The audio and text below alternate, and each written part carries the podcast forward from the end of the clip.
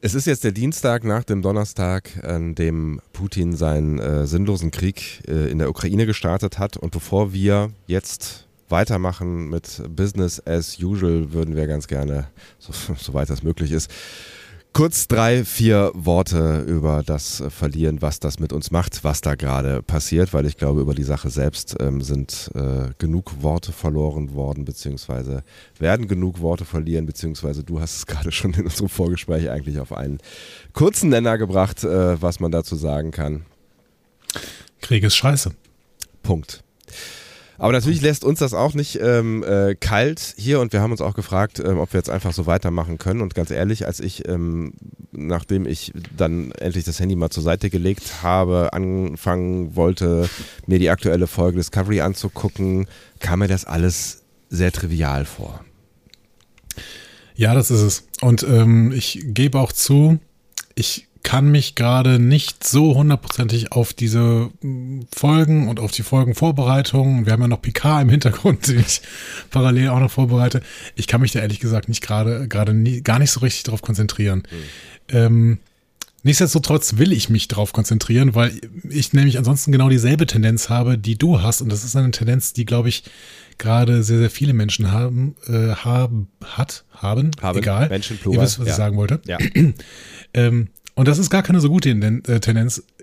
Es wird gerade sehr, sehr schön ähm, auf den Begriff gebracht, Doomscrolling. Ja.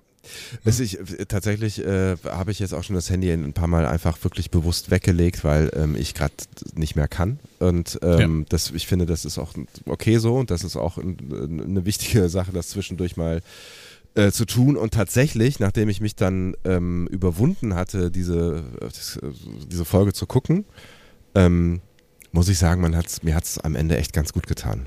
Ja. Genau, es ist Eskapismus ähm, und äh, das ist auch das, was wir gleich hier machen wollen, wenn wir diese Folgenbesprechung starten. Wir werden versuchen, dann überhaupt nicht mehr über dieses Thema zu reden. Das ist nicht so, dass wir äh, das Thema ignorieren, sondern es ist so, dass wir versuchen, irgendwie es mal zur Seite zu schieben.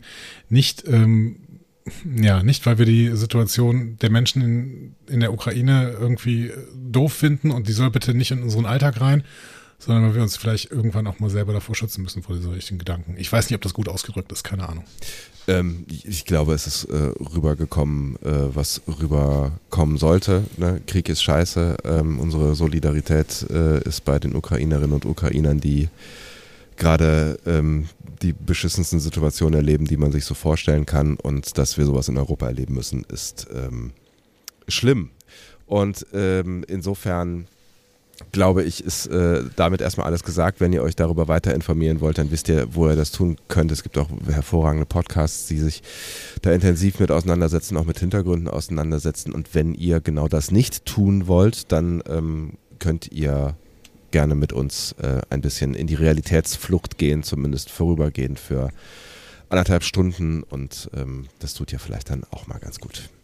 Genau, was man aber auf jeden Fall machen kann, neben dieser gesamten Informationsflut, der man sich aussetzen kann oder vielleicht es nicht, auch nicht sollte, ist ähm, zu spenden, tatsächlich. Und ähm, Money Talks ist es gerade tatsächlich das, was den Leuten in der Ukraine eventuell noch helfen kann, äh, mit dieser Situation umzugehen. Und ähm, deswegen haben wir was beschlossen, Sebastian. Genau, wir haben beschlossen, dass wir ähm, auch spenden wollen und zwar ähm, all das, was äh, ihr uns quasi an äh, Geld zur Verfügung stellt in äh, diesem Monat März, der heute an dem Tag äh, der Aufzeichnung begonnen hat. Ähm, das heißt, äh, ne, wir, wir haben ja ähm, einige von euch äh, sind bei uns in unserer Patreon-Community und äh, äh, unterstützen uns regelmäßig. Dafür vielen Dank an dieser äh, Stelle, ähm, genauso wie die, die uns regelmäßig auf PayPal ähm, Geld zukommen lassen oder auch ähm, ganz banal auf dem Konto. Auch das nehmen wir wahr, auch das wissen wir zu schätzen und unsere Einnahmen quasi, die äh, wir durch diesen Podcast in diesem Monat generieren, möchten wir spenden.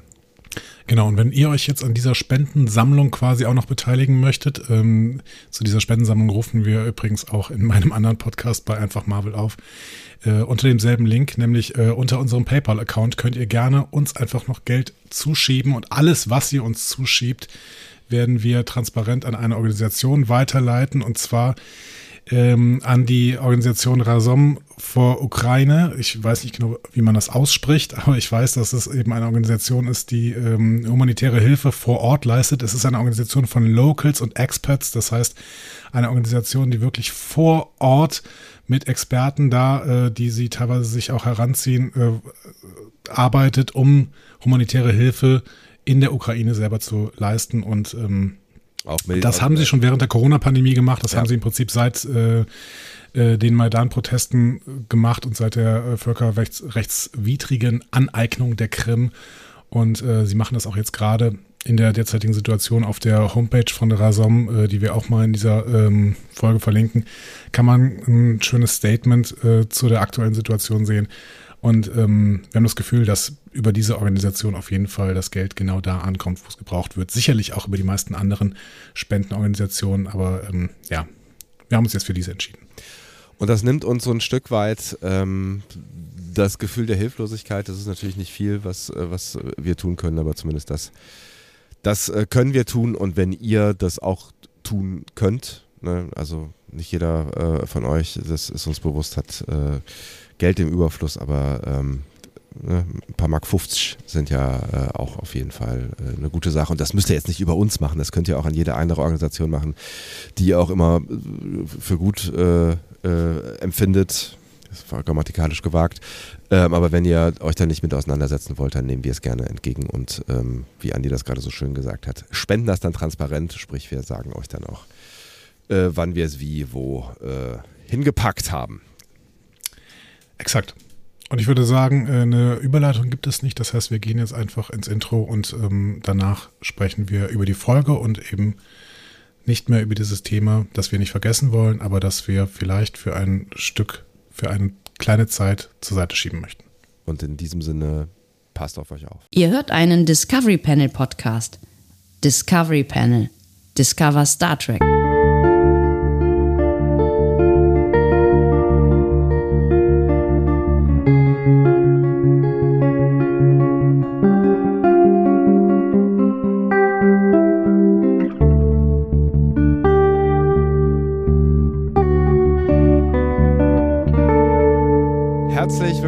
Öffnen das Discovery Panel passend zur zehnten Folge der vierten Staffel Star Trek Discovery. Das ist richtig.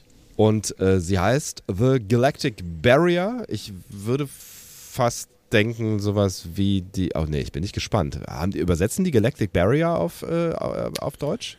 Ja, sie übersetzen es sehr gewagt als die galaktische Barriere. Ah, okay. Ne? Folge 10, die galaktische Barriere. Warum auch eben nicht, ja.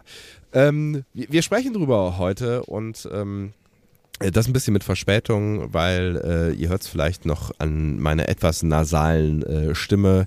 Mich hat eine äh, äh Mischung an äh, Viren und Pollen niedergestreckt und ähm, äh, ja, ich glaube, die, die Pollen werden mich jetzt noch einen kleinen Moment begleiten und damit auch das, das leicht nasale Timbre ja, es, es, klingt aber ein bisschen sexy, muss man sagen. Ich hab, wir, haben uns ja gegen, wir haben uns gegenseitig hier die ganze Zeit ein bisschen nach hinten geschoben. Ne? Ja, also ich äh, konnte mich nicht so richtig konzentrieren, habe dann irgendwie die Folge nicht äh, pünktlich vorbereitet zu unserem ersten äh, Termin. Ja. Äh, dann äh, war ich zum zweiten Termin einigermaßen im Level und habe gesagt, ja, jetzt könnte man. Und dann hast du schon geschrieben, ähm, ja, ich bin krank. Ja. Jetzt sind wir aber jetzt zusammengekommen. Das ist auch schön. Das ist der erste, dritte 2022. Es ist 20.27 Uhr.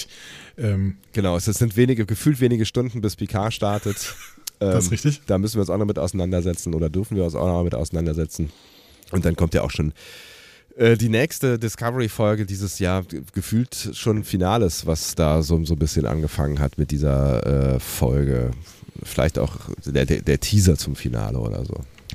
Die letzten drei Discovery-Folgen werden uns, ja, vielleicht eine neue Spezies vorstellen. Ja. Wir werden sehen. Wir werden sehen. Wir sind auf jeden Fall äh, an einem Ort, an dem wir noch nie zuvor gewesen sind.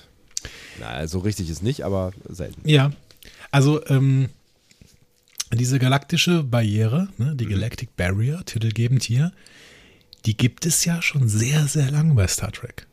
Hast du eine Ahnung, wie lang? Wenn du das so sagst, dann würde ich sagen, dann ähm, müssen wir, hör, hör die Tossglocken läuten. Ja, das sind die Tossglocken, tatsächlich. Und es ist tatsächlich die allererste Star Trek-Episode, beziehungsweise Ach. der zweite Star Trek-Pilot, Where No Man Has Gone Before. Und da, Da sind, sie, sind wir- ja, echt? Ja? Ja? Da sind wir an die galaktische Barriere gefahren. Genau. Aber an, an, nicht, nicht drüber hinaus quasi. Ja, guckt euch die Folge nochmal an. Äh, da war sowas ähm, mit einem Gary und äh, einem Ausflipper und sowas. Also ähm, die Episode kann man sich auf jeden Fall mal angucken. Es ist auch wesentlich besser als The Cage. Aber ähm, Ach, da war auch noch was. Das ist, äh, ja, ja, ja. ja, ja. Äh, kommt Zeit, kommt Rat. Ähm, Aber auf diese Episode gibt es übrigens noch einen Hinweis. ja. Ähm, nämlich äh, Burnham hat ja, hält ja eine Rede in dieser Episode hier in The. Galactic Barrier. Und sie sagt, als ich ein Kind war, träumte ich, wie viele von ihnen davon, dorthin zu gehen, wo noch niemand je zuvor war. When no man has gone before. Ja. Schön. Ja? Ja, ja, Ist schön, ne? Ja, ist schön. Es war eh, äh, es war, ich weiß, da werden wahrscheinlich wieder äh, einige von euch äh, so, ein- so, ein- so ein bisschen äh, das, das, das Burnham-Zucken bekommen haben, aber Die Pathos-Glocken haben geläutet. ja, ja, sie haben aber ähm, mi- mich hat das, mich hat das da gerade irgendwie, vielleicht auch situativ bedingt, ähm, um so viel schon mal zu verraten, hat mich das ganz gut abgeholt. Ja, ja, ich bin sehr, sehr gespannt, was wir so grundsätzlich zu dieser Folge sagen werden. Es ist ja eine sehr interessante Folge, ne? Also Ja, weil, definitiv. Weil, äh, also auch von, von dem, was, was, ähm, also wenn man sie so betrachtet, quasi im, im Sch Gesamtkonzept dieser Staffel ist sie so ein bisschen, ja, so ein bisschen auch das, ich weiß nicht, das retardierende Moment, das so ein bisschen das, der, der, der, der, der Flaschenhals ist falsch, irgendwie der, so, so ein kleiner Steg zwischen dem, was passiert ist und dem, was passieren wird. Also ich finde, sie hat eine ganz interessante Funktion. Es ist halt The Galactic Barrier. Ja, ja, ja, Ja, ja, stimmt schon. Ähm, ich erzähle dir kurz noch was über das Team hinter der Folge, bevor wir in diese Folge reinstarten. Äh, ich meine, äh, wir werden so viel über diese Folge reden müssen, das heißt, äh, wir sollten uns nicht zu viel aufhalten an der Stelle. Ja. Ähm, Autorin Anne Campbell Saunders. Den Namen äh, solltest du schon ein paar Mal gehört haben. Hab ich ich. habe ihn dir schon ein paar Mal gesagt. Ja, das, also das heißt natürlich nichts. Ne? Du sagst mir sehr viele Dinge sehr oft und äh, äh, die sind sehr häufig auch wieder für mich neu. Aber den Namen habe ich zumindest mal gehört. Aber ich erwarte nicht, dass ich was verbinde. Hat in dieser Staffel schon zwei Folgen geschrieben, nämlich Anomaly, Mhm. also die zweite. Und äh, die hat sie damals mit Glen Glenise Mullins zusammengeschrieben und Stormy Weather mit Brian Schulz. Hat, macht sie zum ersten Mal eine Folge ganz allein. Mhm. Ähm, in der dritten Staffel war sie schon Co-Executive Producerin von äh, Discovery, hat da auch äh, die beiden ersten Episoden geschrieben, ähm, äh, also ihre beiden ersten Episoden geschrieben, Scavengers und Sukal, die erste der drei Abschlussepisoden damals. Ja, Ähm, und vorher hat sie ganz viel bei Chuck geschrieben. Ne? Ähm, ich erinnere mich. Robert Duncan McNeil ne, als Produzent, Ja. also hier äh, Tom Paris. Ja. Und äh, sechs Folgen von Battlestar Galactica, inklusive äh, Pegasus, dieser ähm, Kurzfilm. Oder Kurzfilm? Nee, Film. War ein Film. ist ein War Film. einfach Ist, ja, Genau. gar nicht so kurz. Ja. genau. Ähm, ja, also das ist Anne Campbell Saunders, ähm, sehr, sehr erfahrene Schreiberin in Science Fiction, könnte man an dieser Stelle dann dadurch sagen. Ja. Wer nicht so erfahren ist, ist Deborah Kampmeier, die Regisseurin. Ähm, die ist 57 Jahre alt, Aha. ähm, aber die hat noch gar nicht so viel Regie gemacht. Ähm, in den letzten 20 Jahren war sie dann eher Schauspiellehrerin und durchaus renommiert. Die hat zum Beispiel am National Shakespeare Conservatory oder bei den Playwright Horizons gelehrt. Ähm, hat jetzt eine Schauspielklasse am Broadway. Also das ist Krass, eine okay. sehr, sehr erfolgreiche Schauspiellehrerin. Ähm, hat 2003 ihren Debütfilm gemacht, Virgin. Äh, den konnte sie auch relativ äh, prominent besetzen mit Elizabeth Moth und Robin Wright Penn. Ja. Ähm, mit dem hat sie dann auch mächtig Preise gewonnen. Und anschließend hat sie noch einen Film gemacht, nämlich Hound Dog und 2016 Split. Und ansonsten wenig TV. Äh, und das war's. Ja, aber das ist, ist ja gar nicht so selten so, oder, ne? dass das quasi Leute, die Regie machen, ähm, dass das so quasi so, so irgendwie hinten dran hängen an schon eine bestehende Karriere. Also häufig sind es ja Schauspielerinnen und Schauspieler, die dann irgendwann sagen, äh, sie wechseln mal quasi von vor hinter die Kamera. Ähm, und das, das ist ja jetzt gar nicht so unähnlich. Ne? Also jemand, der sich Ja. viel mit Schauspiel auseinandergesetzt hat, ähm, der dann irgendwie sagt, jetzt will ich mal ein bisschen mehr irgendwie über Dramaturgie und äh, die, das große Ganze nachdenken. Ähm, why not? Ja, und ehrlich gesagt, ähm, verwundert es mich jetzt auch nicht, wenn man sich so ein bisschen mit Deborah Kampmeier beschäftigt, dass sie hier bei Discovery ist. Also die äh, wird auch die erste Episode von Tales of the Walking Dead übernehmen. Also mal sehen, äh, diese ähm, Folgeserie von Walking Dead. Ja. ähm, Anthology-Serie wird das sein. Äh, mal sehen, wie das wird. Ihr TV-Debüt hatte sie 2019 äh, in Ava DuVernays Serie Queen Sugar. Und da sieht man eventuell auch, aus welcher Sparte sie so kommt. Ne? Die gilt als feministische Regisseurin, ähm, äh, hält darüber auch Vorträge und hat auch einen, ähm, irgendwann mal einen, äh, einen Aufsatz darüber geschrieben. Die will unbedingt Geschichten von Frauen erzählen. Und sie sagt nicht, weil die besser oder schlechter als Männergeschichten wären, sondern weil sie anders sind. Ihr Debütfilm Virgin handelt von Vergewaltigung. Ja. Und das ist witzigerweise, und das erwähnt sie immer wieder und ähm, lässt das dann quasi so stehen, der ist dafür kritisiert worden, dass es keine sympathischen Männerfiguren in dem Film gibt. Okay, ja. Gut. So. Und das kann man Punkt. einfach mal so Ja. stehen lassen. So, genau. Äh, genau. Und ich habe das Gefühl, Deborah Campmeyer ist als Regisseurin ähm, bei Discovery genau richtig aufgehoben. Würde ich jetzt nach dem Gucken dieser Folge ähm, äh, auch, was ihre Regiequalitäten angeht, ähm, so unterstreichen wollen. Also ne, auf, auf, auf dem Level ist mir auf jeden Fall nichts negativ aufgestoßen. Aber spannenderweise, die, ähm, also es gibt ja einige Charaktermomente in dieser Folge, ne? aber die intensivsten Charaktermomente gibt es ja zwischen zwei Männern. Ne? Stimmt, ja. Ja, ist richtig. Naja, habe ich, hab ich auch mal darüber nachgedacht, was das eigentlich äh, aussagen soll, aber ich bin zu keinem Schluss gekommen und deswegen habe ich jetzt aufgehört, äh, vielleicht darüber nachzudenken. Okay, das ist immer gut, ja. Ähm, dann können wir reinstarten, wenn du möchtest. Äh, sehr gerne, bitte. Im Previously On sehen wir, Saru bändelt mit Serena an und steht zu seinen Gefühlen. Ähm, Taka will das Universum mit Hilfe der Energiequelle im Zentrum der DMA verlassen, muss aber dann checken, dass die DMA durch das Wurmloch mit Energie versorgt wird. Und äh, Burnham versagt in ihren diplomatischen Bemühungen und muss erleben, dass Taka die DMA sprengt und eine neue DMA entsteht. So, Ja. damit sind wir auf Level. Und wir starten mit einer Sicherheitskonferenz der Föderation. Ja. Ähm, Rilak, Burnham, Saru, Vance, Doyle für die Erde, Terina für Nivar, äh, Dr. Kovic und Dr. Hirai ein Astrolinguist. Und dann wird schon Beziehungsweise- seltsam, ja. Beziehungsweise Astrolinguist, Xenophonologie und theoretische Semiotik hat er wohl noch äh, als echte Disziplin. Aha. Alles, äh, alles echte Disziplin tatsächlich, die gibt es wirklich. Ähm, Xenophonologie ähm, ist aber, also ist ein bisschen schwierig, weil sie sich bis jetzt nur mit fiktiven Sprachen beschäftigt. Ja, Also, ja, ja ne? klar. Es gibt halt irgendwie, also sie beschäftigt sich zum Beispiel mit Klingonisch, ähm, aber äh, ja, es ist, es ist schwierig mit Xenophonologie. genau. Aber ein schönes Fach, ja. Ja. Ähm, ja, es geht um die Vorbereitung auf den Erstkontakt mit den 10C. Und wir starten mit einem Kommunikator, der auf dem Tisch liegt. Ist Ja. dir daran was aufgefallen? Er sah irgendwie anders aus. Äh, Mhm. Aber äh, ich wusste, dass du mir das jetzt sagen wirst, dass da, also weil er war irgendwie dunkler und an, leicht anders geformt, ne? Ja, du hast diesen Kommunikator schon mal gesehen. Äh, in der Vergangenheit? Du hast den in der Vergangenheit, in deiner Vergangenheit hast du den gesehen, das ist richtig. Äh, nein, also in der, in der, ist das ein alter Kommunikator von der, von der Discovery? Nein. Nee, es ist einfach ein alter Kommunikator, offensichtlich. Mhm. Der ähm, war in Star Trek Picard zu sehen. Ach was. Okay. Ich bin, ich bin wirklich sehr, sehr gespannt. Also, das werde ich in dieser Folge noch ein paar Mal sagen, Ja. wo sie mit dieser Figur Kovic hinwollen. Ähm, Es ist, es ist, Es ist- auch ein immer völliges. Rätsel. Das ist, genau. Das ist auch wirklich das, das, einzige, das Einzige, was mich wirklich an dieser Folge ähm, äh, stark wundert. Der Rest ist ja relativ stringent, aber dieser Auftritt, ja, und diese Szene ähm, ist so. Okay.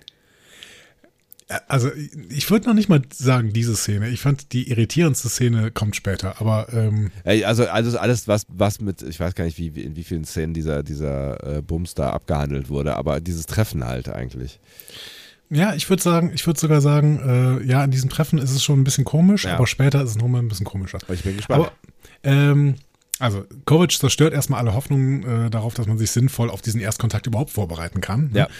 Und äh, erwartet. Was, was geil ist, weil wir jetzt irgendwie seit gefühlt vier Folgen hören, wir müssen uns dringend vorbereiten auf diesen Erstkontakt, wir müssen, Ja, genau. ja, wir müssen alle Energie zusammen und uns vorbereiten. So. Ja, geht halt nicht.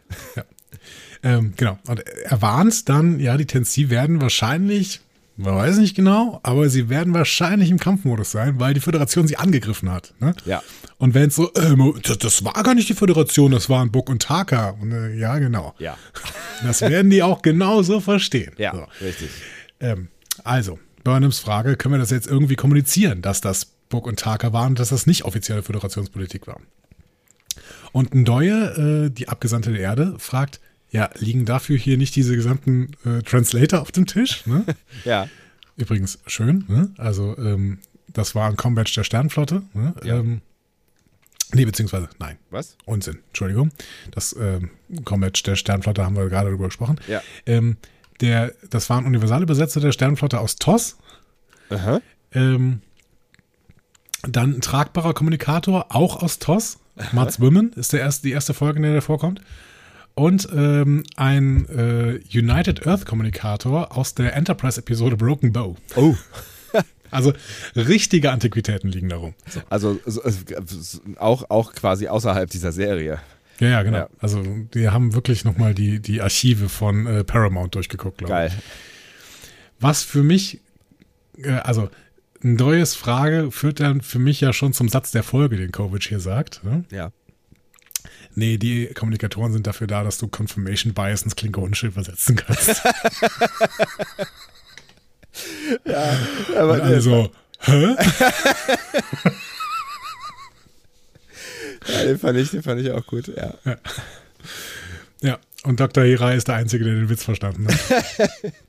Also Ja. Confirmation Bias, ne, keine Ahnung. Wie würdest du Confirmation Bias erklären? Ähm, gibt's da, ne- wie, wie übersetzt man es denn direkt? Wir, es, du siehst, jetzt wird uns gleich wieder vorgeworfen, dass wir äh, die Folgen nicht auf äh, Deutsch auch gucken. Ja, ich kann mir aber vorstellen, dass sie selbst, dass die Confirmation Bias auch oft nicht übersetzt haben, aber wird es, keine Ahnung, Bestätigungsverzerrung oder sowas. Weiß Ja, nicht. oder ja, oder ja. Warte, komm. Aber ähm, also die Definition von Confirmation Bias ist ja eigentlich, dass du ähm, Fehler. Also du willst irgendwas, du willst irgendwas, Fehler. So wird's übersetzt. genau, du willst irgendwie deine Position oder deine Haltung oder sowas bestätigen und liest irgendwelche Informationen und dann wird sie dadurch bestätigt, Ja, weil genau. du das sehr, sehr ähm, ja, weil du das immer sehr, sehr separierst. Also Beispiel, keine Ahnung. Jemand ist in, in schlechter Stimmung ne, und glaubt, ja, die ganze Welt ist gegen mich. Ne, und Ja. dann ähm, wird seine Weltwahrnehmung so sein, dass er auch das, dass er diese These ständig bestätigt bekommt. Klar, ja, genau. Also keine Ahnung, ihr kennt das alle, keine Ahnung, ihr fahrt mit dem Auto durch irgendwie eine, eine Großstadt und dann äh, steht ihr immer vor den roten Ampeln und seht, oh, ja, mein Gott, die sind immer rot bei mir. so. Und Ja. die grünen Ampeln nehmt ihr nicht wahr, sondern immer nur die roten. Ja. So. Ja. Genau, das ist Confirmation Bias quasi. Ähm, Dr. Hirai erklärt das dann ja auch nochmal für alle. Ne? Genau. So, warum, warum das denn jetzt ein Witz war. und nickt dann Kovic auch so schön zu. Ja, Ja. was funny. Völlig absurde Szene. ey. es ist eine völlig absurde Szene.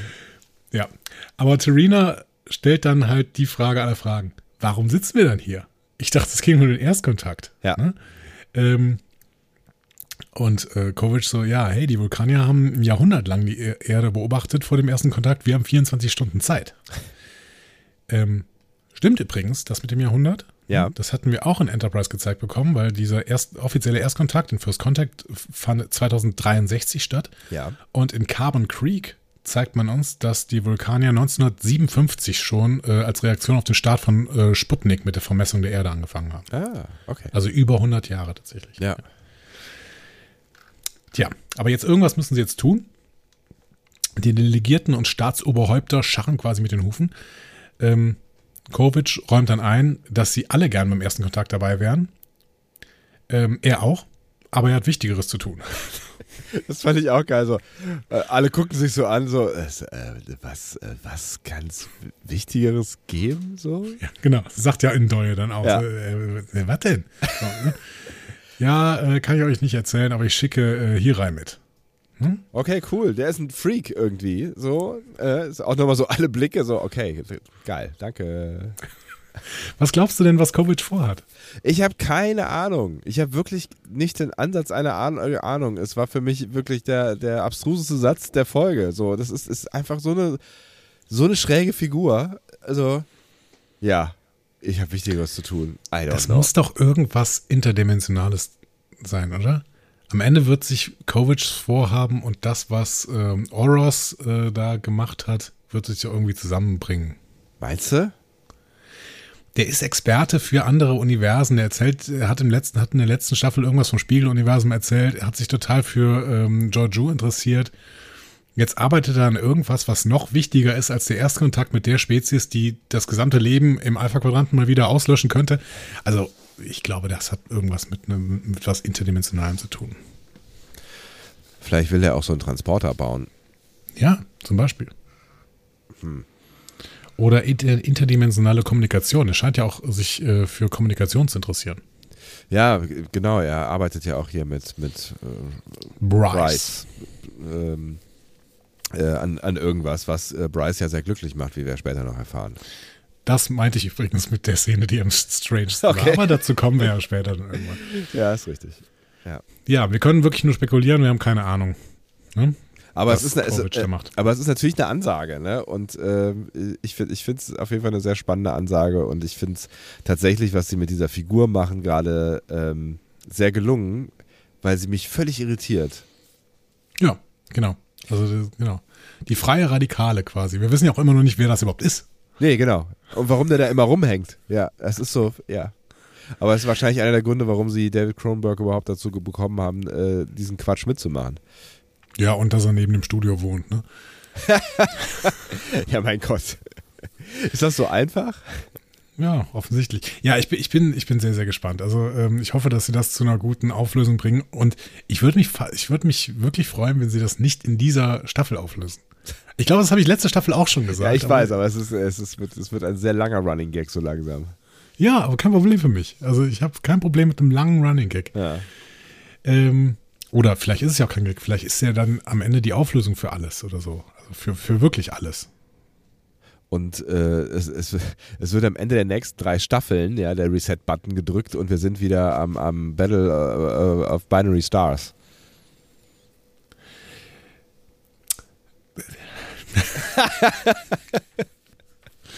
das wäre schwierig. Ja, also für dich auf jeden Fall. Für mich, für mich wäre das sehr schwierig. Ja. So, Burnham bekommt dann irgendeine Info und bittet Relax und Vance, äh, ihr zu folgen.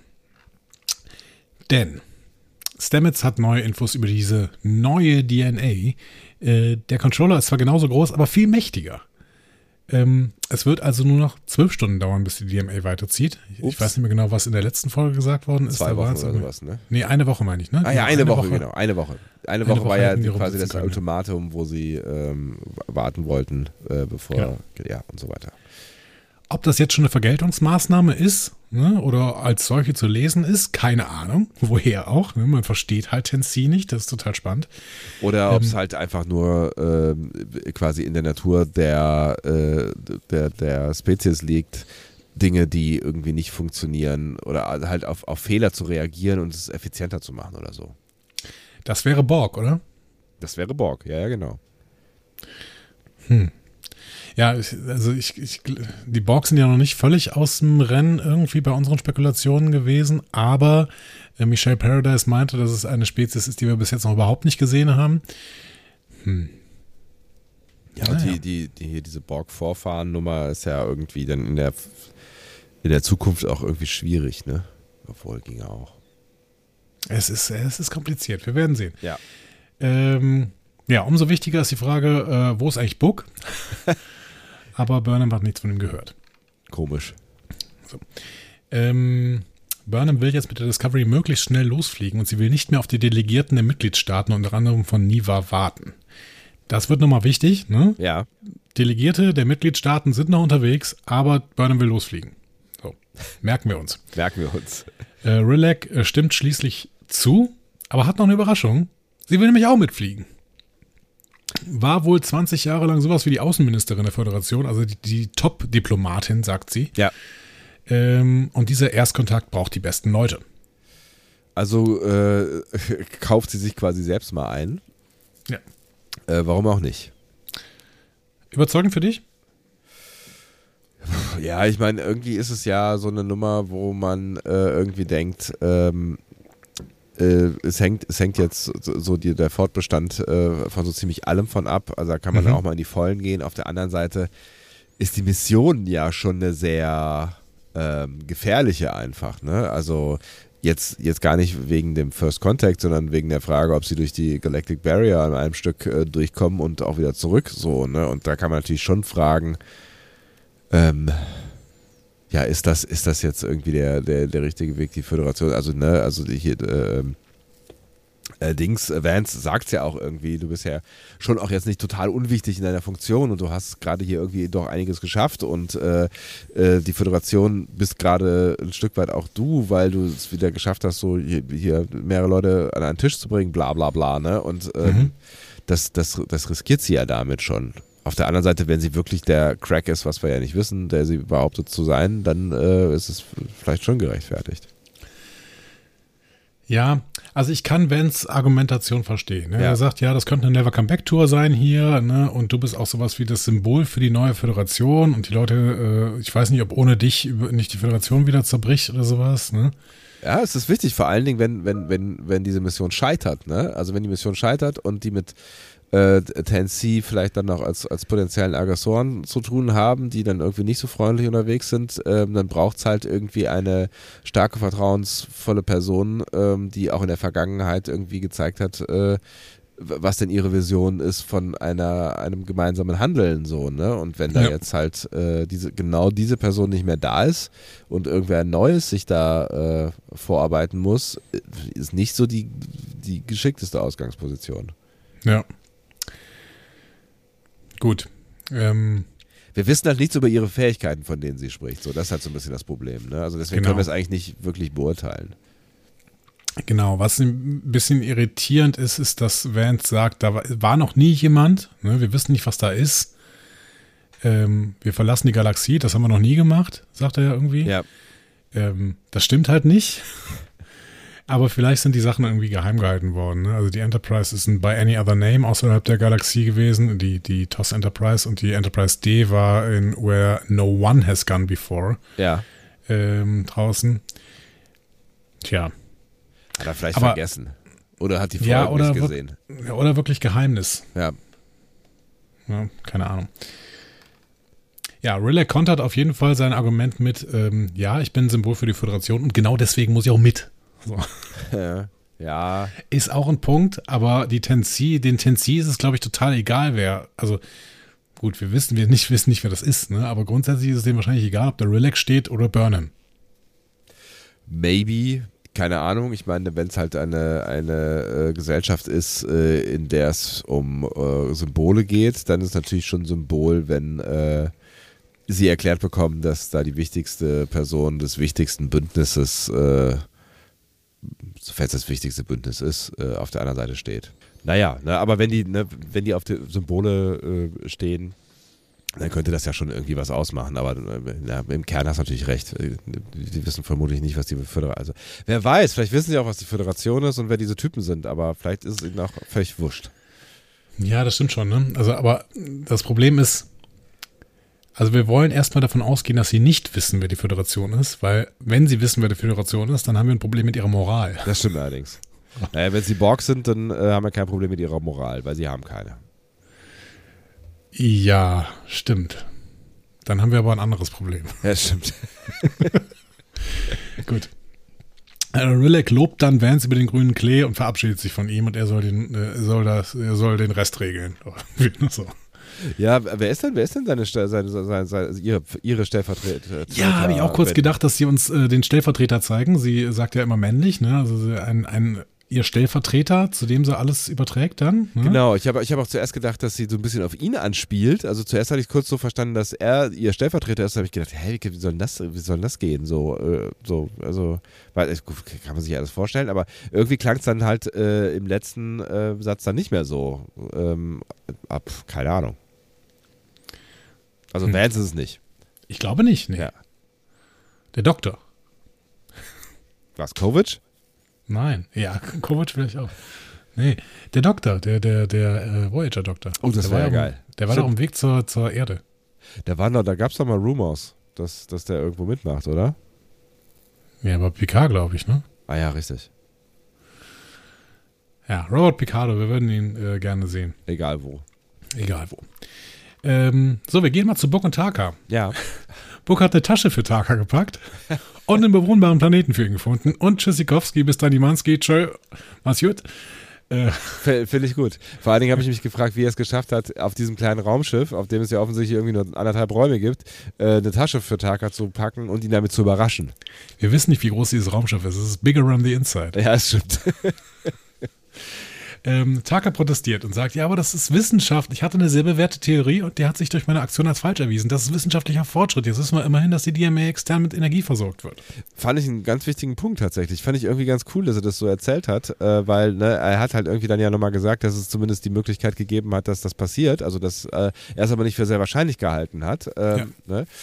ja, und das ist Wissenschaft. Ne? These aufgestellt, Exakt. Ja. Also rein wissenschaftstheoretisch hat er definitiv einen Punkt. Ne? Ja. Also ähm, Karl Raimund Popper hat Logik der Forschung geschrieben und da ähm, Seitdem ist die Wissenschaftstheorie im Prinzip von Negativisten wie Popper eben dominiert. Ne? Also die Idee, um das nochmal kurz zusammenzufassen, wissenschaftliche Theorien kann man überhaupt nicht beweisen, ja. ne? sondern sie nur durch möglichst viele stimmige Ableitungen stützen und sich durch, sie durch Experimente eben bewähren lassen. Das Problem ist aber, dass sie immer durch ein weiteres Experiment dann eben widerlegt werden könnten und ja. äh, diese Offenheit muss man dann als Wissenschaftler immer behalten. Demnach wäre tatsächlich, wie Taka es sagt, wissenschaftlicher Fortschritt am ehesten das Widerlegen einer wissenschaftlichen Hypothese, weil das Belegen ja rein theoretisch nicht geht. Ne? Ja, ja. Ist in der Physik übrigens äh, offenkundig äh, wirklich ein Problem. Also das, das Verhalten von Kleinstteilchen in der Physik widerspricht einigen gängigen wissenschaftlichen Hypothesen. So. Ist schwierig, ja. Auch, ja. Na, auch Quantentheorie ist ja irgendwie ein, ein schwieriges Feld, weil es äh, auch ein, nicht, nicht zusammenpasst mit äh, den äh, klassischeren Theorien der Physik. Ich habe keine Ahnung, wovon ich rede, aber das habe ich mal gehört. Ja, genau. Und diese, aber diese Negativisten, die reagieren im Prinzip darauf, dass Wissenschaft schon öfter diese Probleme gehabt hat. Ne? Also, keine Ahnung, zum Beispiel, äh, ja, das Ding, was auch ähm, den gesamten Rationalismus erstmal geprägt hat, dass man eben äh, mit Kopernikus äh, im Prinzip die gesamte Naturwissenschaft bis dahin zusammengebrochen ist. So, ja. ne? Weil der plötzlich gesagt hat, äh, ja, aber die Grundannahme, dass die Erde der Mittelpunkt ist, das ist halt falsch. So, ja. Und oh. Ja, und dann ist alles zusammengebrochen. Und dementsprechend, äh, ja, wir sollten wissenschaftliche Theorien niemals als bewiesen ansehen, sondern ma maximal als bewährt. Deswegen sprechen wir auch immer noch von so Sachen wie Evolutionstheorie, mhm. Äh, weil das natürlich eine sehr, sehr bewährte Theorie ist. Ne? Absolut, aber es könnte sich herausstellen, dass irgendwann, ne, also wenn Gott irgendwann mal auf die Erde kommt und sagt so, Leute, ich, ich war es. Genau. Ja, dann? Dann haben wir ein Problem. Ja. Genau. Ja. Also mehrere. Genau, auch da wieder mehrere. ja. ja, Bock ist noch nicht überzeugt von Takas Ausführungen. Ja. Ähm, er will jetzt selbst zu Tennessee fliegen, denn äh, er hat von Hasmezero äh, die Koordinaten für das Tennessee-System bekommen. Haben wir nicht gesehen, Müssen wir ihm jetzt einfach glauben, ja. dass er die bekommen hat von Herrn Mizero. So. Er hat vielleicht angerufen, genau. Ja. Äh, Taka macht ihm klar, ja, aber dir ist schon klar, dass du da nicht hinspringen kannst. Ne? Das Myzel-Netzwerk endet an der Galactic Barrier. Mhm. Ähm, und Taka behauptet dann, äh, die Galactic Barrier wird äh, deinen frontalen Cortex braten. In Where No Man Has Gone Before ja. sehen wir, dass die Galactic Barrier tatsächlich sehr, sehr starken Einfluss auf Menschen äh, mit äh, psychischen Fähigkeiten haben könnte. Ja. Und dementsprechend ist das nicht so unwahrscheinlich, was Takada sagt, dass vielleicht auch Books Quajon Empathie ihn besonders anfällig für sowas machen könnte. Auf der anderen Seite lernen wir dann später auch, dass es äh, generell eine sehr schwierige Kiste ist. Wie waren das in den bisherigen ähm, Übertretungsszenarien? War das immer so eine, so eine, so eine wackelige Nummer? Äh, nee. Also wir haben es so, glaube ich, noch nie gesehen. Ja. Also mal abgesehen von Blobs und Tralala, aber war das, war das, war, war es schwierig, da durchzufliegen? Ich glaube, das haben wir tatsächlich. Ach, ich weiß es nicht. Ich hätte mir die Folge nochmal angucken müssen. Hm. Machen wir es zum nächsten Mal.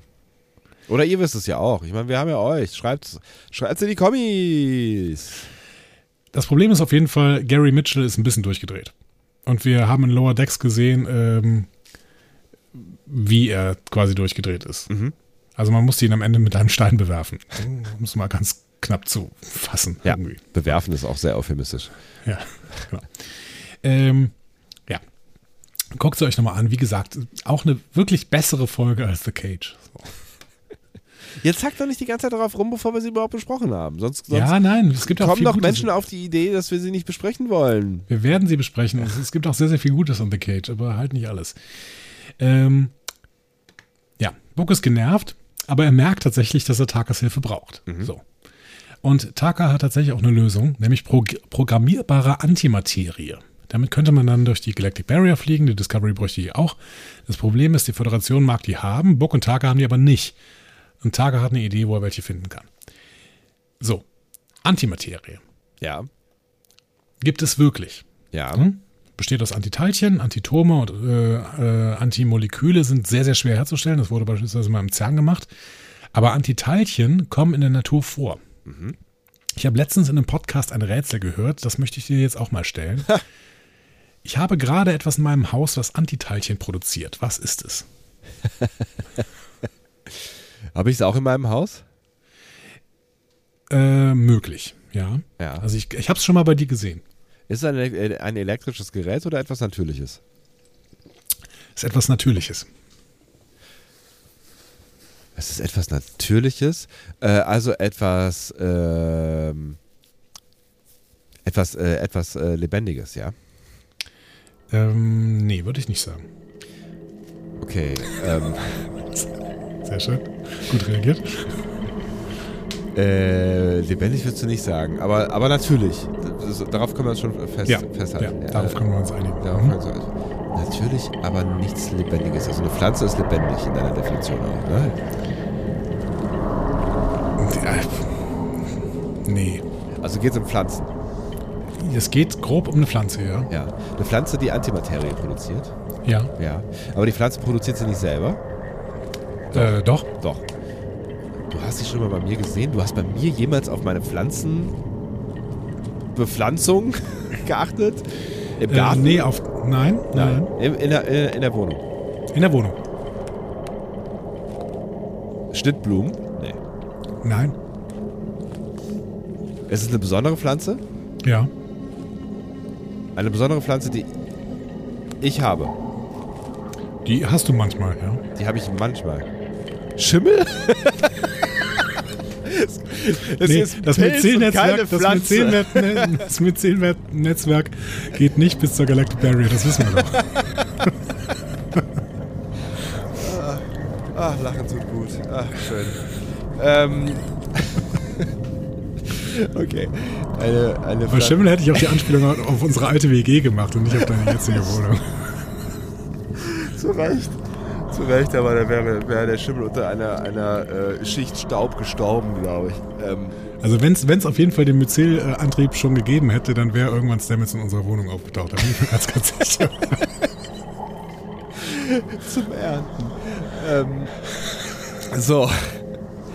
Äh, also, es ist, es ist, äh, ist eine Topfblume? Äh, nein, Nein. Ähm, also keine Schnittblume und keine Topfblume. nein. Nein. Aber du hast Gar keine Blume. Gar keine Blume. aber eine Pflanze. Du hast sie bei Ja. mir schon mal gesehen. Ja? Ähm, lebendig. Nein, Nein. Äh, In verarbeiteter Form. nein, Es ist Arnika-Salbe. nein. Nicht in verarbeiteter Form. Achso, du hast Entschuldigung. okay.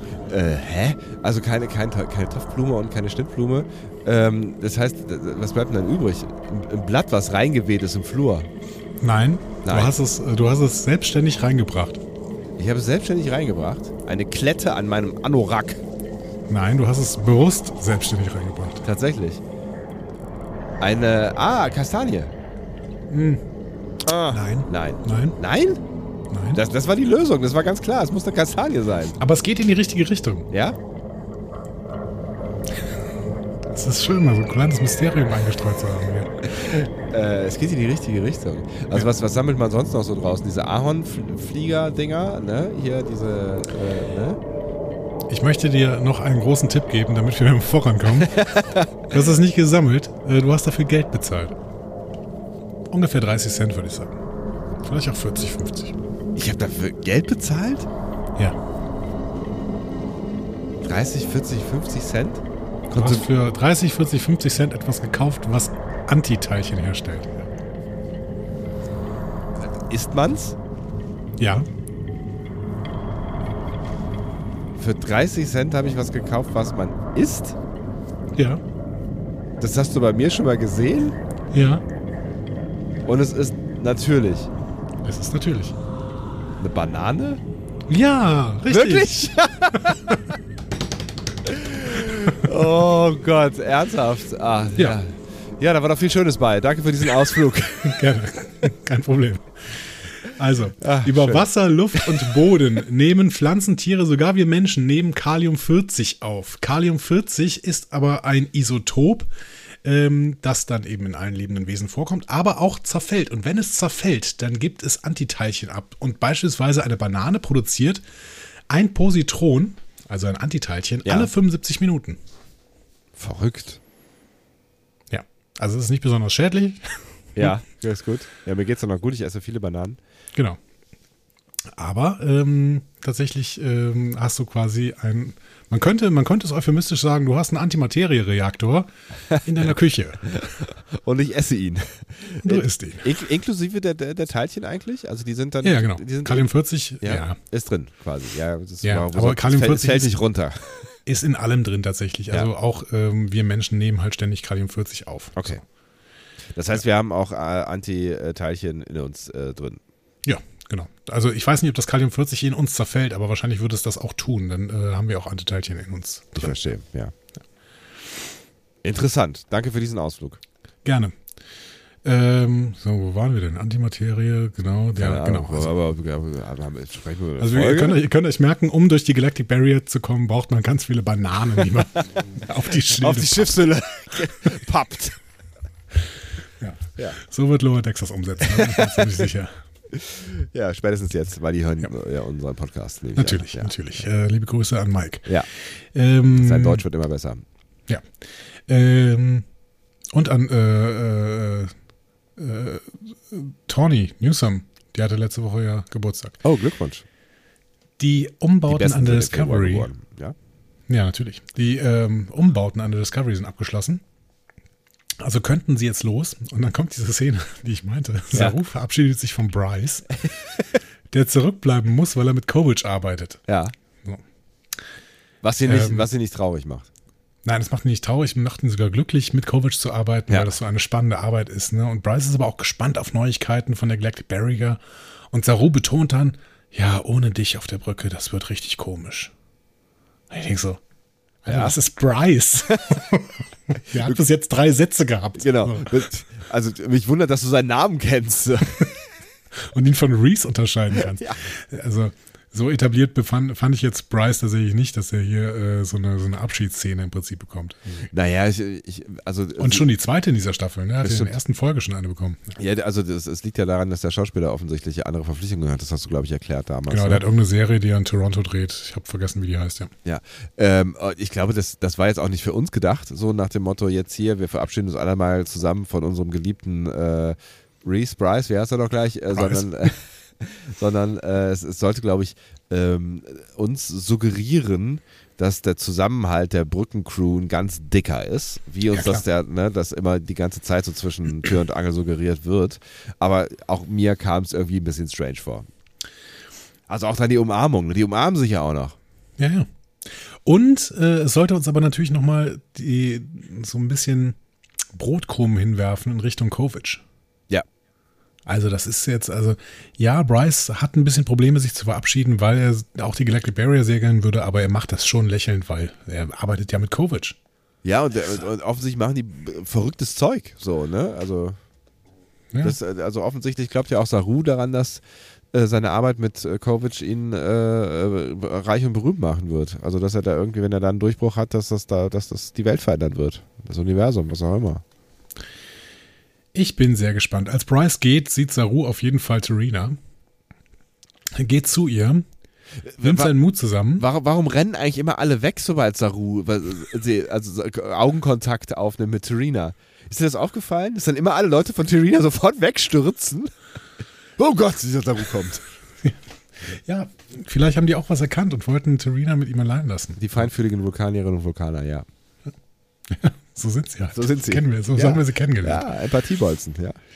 Er geht zu ihr, nimmt seinen Mut zusammen und spricht sie auf ihr gemeinsames Dinner an. Und nicht nur das, er drückt sogar den Gedanken aus, ob ihre Freundschaft nicht eventuell sogar mehr werden könnte. Ups.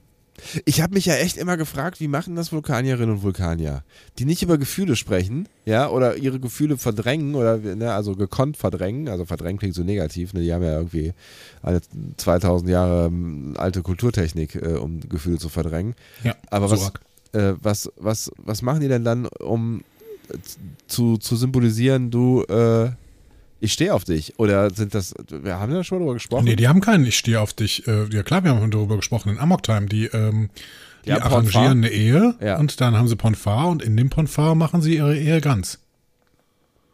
Und dann ist es, dann ist es so ein, so ein, so ein Zweckbündnis. Ich, ich finde es sehr zweckmä ich finde es sehr logisch, mit dir verbunden zu sein. Vielen Dank. Ja, genau. Das ist vorher arrangiert und dann im Ponfar kommt es dann zur Entfaltung.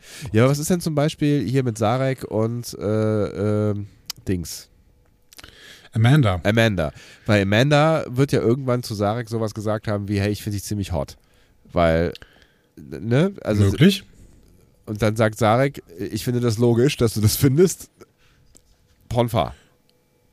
Ja, weiß ich nicht, ob Ponfar, aber ähm, Sarek könnte ja schon gedacht haben, ja, es ist äh, logisch, dass wir äh, uns mal zusammentun, weil äh, Interspezies ähm, muss man mal ausprobieren oder sowas.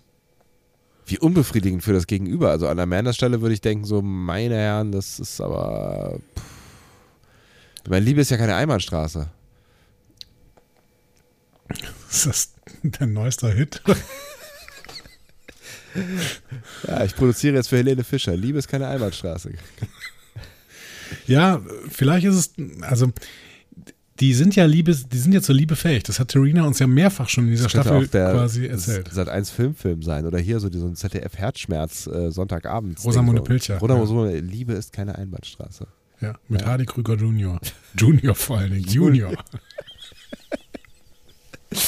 Ja, whatever. Ah, ja. Ähm, Entschuldigung, ich habe dich rausgebracht. Aber ich wollte eigentlich auch nur sagen, du, du hast bestimmt eh nichts Spannendes zu erzählen, oder? Ähm, ich wollte eigentlich auch nur sagen, ich kann schon verstehen, äh, warum, warum äh, Terina an der Stelle überfahren ist. Also aus, aus verschiedensten Gründen, weil sie ist ja überfahren offensichtlich. Ähm, weil sie solche Gespräche wahrscheinlich sonst nie führt. Das ist richtig und ähm, ja, ich glaube, dass sie ein bisschen struggelt, weil ihre Kulturtechnik, die äh, Emotionen zu unterdrücken, funktioniert irgendwie ja nicht so hundertprozentig, oder? Ja, sie flirten auf jeden Fall miteinander. Das wäre das nächste Problem, was mit der, ne, von wegen Kulturtechnik und so. Ich meine, da, da, da läuft ja auch irgendwie was mit bei Tirina ab. Ja, aber das hat sie ja auch gesagt, ne? Also sie empfinden Gefühle, aber sie wollen sie eben nicht zulassen, so. Aber vielleicht hat sich Terina entschieden, ja, vielleicht doch. Das Problem ist ja, bevor Terina hier jetzt antworten kann, wird sie von ihrer Assistentin angesprochen, die dann doch zurückkommt Ja. ne, und nicht weggelaufen ist, sondern sie kommt zurück. Und Terina muss sich entschuldigen. Und Saron bleibt dann zurück. Also das ist, das ist so eine richtige Jordi LaForge-Szene. Das ist richtig schlimm. Der Arme steht dann da so rum und der ist so unangenehm. Ah. Ah, Jodie LaForge. Ja, oder Harry Kimson, aber Jodie LaForge finde ich, finde ich richtig gut, ja. ja. Ja, unangenehme Situation. Ich fühlte mich auch kurz zurückversetzt in äh, irgendwie einen Schulflur oder sowas. Ja, genau. Ja. genau. Und du stehst dann da so, oh, scheiße, jetzt habe ich gerade. Und Mm. gefühlt alle gucken und du denkst so, Ja. ah, why, why? Ja, und wir gehen dann auch noch weg. Wir können nicht dem armen Saru äh, beim Struggeln weiter zugucken, sondern wir gehen äh, auf die Brücke. Da wird Adira äh, gerade begrüßt. Die ist von äh, Trill zurück. Ne? Ja. Wird von Burnham äh, an Bord der Discovery begrüßt. Burnham fragt Day nach Gray, aber der scheint sich gut eingelebt zu haben und genießt sein Guardian-Training. Also abgehakt. Abgehakt, also ist scheißegal, nach dem Motto, ja. Genau. Alle freuen sich, dass Adira wieder da ist. Stamets besonders, nicht nur, weil er Adira ja quasi adoptiert hat, sondern auch, weil er immer Hilfe bei den Schild-Upgrades benötigt. Adira reagiert ein bisschen verlegen, aber Stamets schwärmt dann weiter wie ein stolzes Elternteil. Ne? Und äh, irgendwann geht Adira einfach peinlich berührt weg. Ich muss da mal arbeiten. Offensichtlich muss ich arbeiten. Genau. Ja. Und Burnham wird zur Präsidentin gerufen. Das heißt, ähm, auch diese Szene war eher unangenehm für alle Beteiligten, weil Stamets auch irgendwie völlig unprofessionell ist, wenn Adira dabei ist. Keine Ahnung. Aber auch irgendwie ganz sweet. Ja, genau, irgendwie ganz süß. Im Bereitschaftsraum. Burnham redet dann erstmal Klartext mit Rilek. Ne? Sie kann es nicht brauchen, wenn jemand auf der Brücke ihre Befehle in Frage stellt. Und Rilek so, Ja, okay. Ja. Well. Da waren wir doch auch schon, so. Ja, ne? genau. Alles gut, so. Hatten wir das nicht alles geklärt, ne? Ähm, und Burnham so, ja, ich möchte es aber nochmal klarstellen, weil das ist wirklich ein Problem hier. Ne? Also, dann Relax so, ja, ist ja gut. Jeder hat seine Zuständigkeiten. Ich hier Diplomatie, du äh, Discovery. So. Alle Ähm, sich einig, fertig, gut. Ich finde, Burnham gibt Rillick hier eine Schuld, die sie eigentlich meist selbst hatte, oder? Also äh, Burnham ist doch die, die sie mal in die Angelegenheit von anderen eingemischt hat, oder? Irgendwie schon, ja, aber natürlich kann ich auch verstehen, dass sie, wenn sie ein Schiff leitet, äh, niemanden gebrauchen kann, der ja hierarchiemäßig indifferent irgendwie über ihr schwebt. Ne? Also das ist ja irgendwie nicht so richtig greifbar, glaube ich, so. Aus, Ja. ne? Also sie ist, ja, sie ist ja nicht Militär, aber ne, sie ist ja irgendwie halt wichtig. Also eine Meinung, die man nicht äh, äh, äh, ignorieren kann. Und wenn die dann halt sie hinterfragt, ist es, kann ich schon verstehen, ist das ein Problem. Ne? Also hätte auch jeder äh, Captain, ähm, äh, jeder andere Captain äh, in jeder anderen Star Trek-Serie, glaube ich, so beurteilt. Was ich bemerkenswert finde, ist, dass äh, Burnham hier ähm, den, den First Contact quasi ihr überlässt. Ne? Also wo sie ja doch eigentlich sonst das Gefühl hat, alles selber regeln zu müssen. Ähm, hat sie da ja gut, relativ schnell bereit, will ich gesagt, so okay, dann äh, ja, mach du das, alles klar, cool. Ja, aber mit welcher Berechtigung sollte sie das hinterfragen? Rillick ist 20 Jahre äh, Botschafterin der Föderation. Warum soll Burnham denn jetzt hier, also ja, Burnham, Burnham ist. Xenoanthropologin. ja, weiß ich nicht. Ich hatte das Gefühl, dass sie das besser machen kann. Reicht ja gerne mal. Nein, also jetzt, ich, find, ich fand das tatsächlich gut gelöst. Ich fand das, ich fand, ich es irgendwie ganz okay, diesen Konflikt nochmal aufzumachen, ne? Ähm, und dann auch irgendwie ganz klar abzustecken, äh, wer hat hier welche Befugnisse, ähm, weil ich das schon nachvollziehen kann, dass das irgendwie ein, ein komisches Moment ist, wenn irgendwie eine wichtigere Person an Bord ist als äh, der Captain eines Schiffs. Ja. Ja. Ja. Ja, im Prinzip braucht es dafür auch diese Szene, du hast schon recht irgendwie.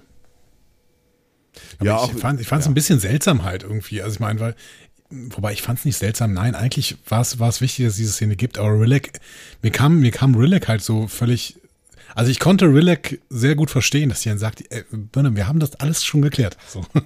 Das ist alles vor zwei Folgen schon geklärt worden, weißt du noch? Guck noch mal, vorgestern, guck mal nach. aber Ja. so. Auf der anderen Seite kann ich aber auch ein Stück weit Burnham verstehen, die irgendwie nochmal sagt, okay, äh, wir haben es vielleicht irgendwie mal angesprochen so und dann war nach war ja irgendwie so ein bisschen aus den Augen, aus dem Sinn. Ähm, jetzt, wo wir nochmal gemeinsam auf eine so wichtige äh, Mission fliegen, wo es auch sehr haarig werden kann, ist halt irgendwie wichtig, dass, dass ich den Laden hier leite. Kann ich schon auch irgendwie nachvollziehen. Burnham kehrt dann auf jeden Fall zur Brücke zurück. Saru berichtet, die zusätzlichen Vorräte sind geladen, die Delegierten sind untergebracht, äh, aber wollen die ganze Zeit ausbrechen. Ne? Er benutzt irgendeine Katzenmetapher. Ähm, der Plan ist jetzt, möglichst nah an die Barriere ran. Ähm, Nilsson berichtet, vier Lichtjahre wird wohl gehen ne, mit dem äh, Myzelnetzwerk. Ja. Dann mit dem Warp-Antrieb weiter. Und dann richtet sich Burnham an die Crew ähm, und hält diese Rede, von der du eben schon mal gesprochen hattest, die bei dir gut funktioniert hat, diese pathosgeschwenkte Rede. Ne? Viele von euch haben davon geträumt, dahin zu gehen, wo noch nie zuvor ein Mensch gewesen ist. Jetzt machen wir das. Wenn auch ein bisschen wenig, wenn, auch ein bisschen anders als geplant. Ne? Ja. Ähm, und äh, sobald wir die Barriere äh, betreten, werden wir außerhalb des Kommunikatorkontakts sein und auf uns selbst gestellt. Äh, unzählige Welten werden darauf warten, dass wir Kontakt mit der DNC aufnehmen und sicherstellen, dass die DMA keinen weiteren Schaden anrichtet. Ähm, und mit diesem Schiff und dieser Mannschaft bin ich zuversichtlich, dass wir erfolgreich sein werden. Also ich fand, ich fand es, äh, es, ist, es ist natürlich Pathos, ne? Aber ich finde es halt, wenn du auf, auf so eine Mission gehst, finde ich es irgendwie auch wichtig, die Moral ähm, der Crew äh, äh, auf deiner Seite zu wissen, irgendwie, ne?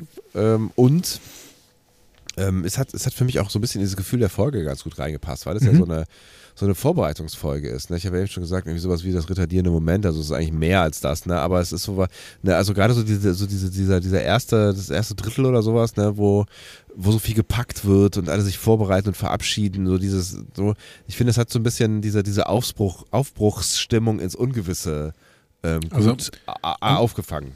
Ungefähr der Moment wie Bill Pullman in Independence Day. Ungefähr genau das gleiche Gefühl, ja. Ja. Also kurz, kurz, vor, kurz vor dem wirklichen Kontakt. Ja. Ist ja eigentlich auch die gleiche Geschichte, ne? Ja, eigentlich schon. Ja. Nur ein bisschen, ein bisschen, ähm, bisschen verworrener. Vielleicht, ja. Und nicht so witzig. Dann äh, befiehlt Burnham auf jeden Fall schwarzen Alarm. Ähm, Vance sieht vom Föderationshauptquartier zu, wie die Discovery den Spurenantrieb aktiviert und wünscht ihnen im Stillen noch viel Glück. Schwupps weg. Schwupps weg, aber Stamets hat sich verflogen. Sind äh, neun Lichtjahre von der Barrier entfernt, also muss Detmar den Rest fliegen. Ähm, ja, Punkt. Ja, da heißt Verzögerung erstmal. Also hinterm Zeitplan sehe ich. Starten hinterm Zeitplan. Genau. Ähm, Saru trifft im Gang auf Kalber, aber bevor die beiden ein wirkliches Gespräch entwickeln können, sieht er auch noch Trina in der Ecke stehen. ähm, wir erinnern uns, der Delegierte von Niva ist nicht rechtzeitig angekommen. Hm? Hm? Aha. Weil Burnham so schnell losfliegen wollte. Und deswegen ist sie jetzt als Abgesandte mitgeflogen. Ah, das hätte es, hätte es äh, eigentlich hätte es nicht unangenehmer werden können, aber ja, doch, es kann unangenehmer werden. Es wird aber dadurch witzig, dass Kalber das bemerkt.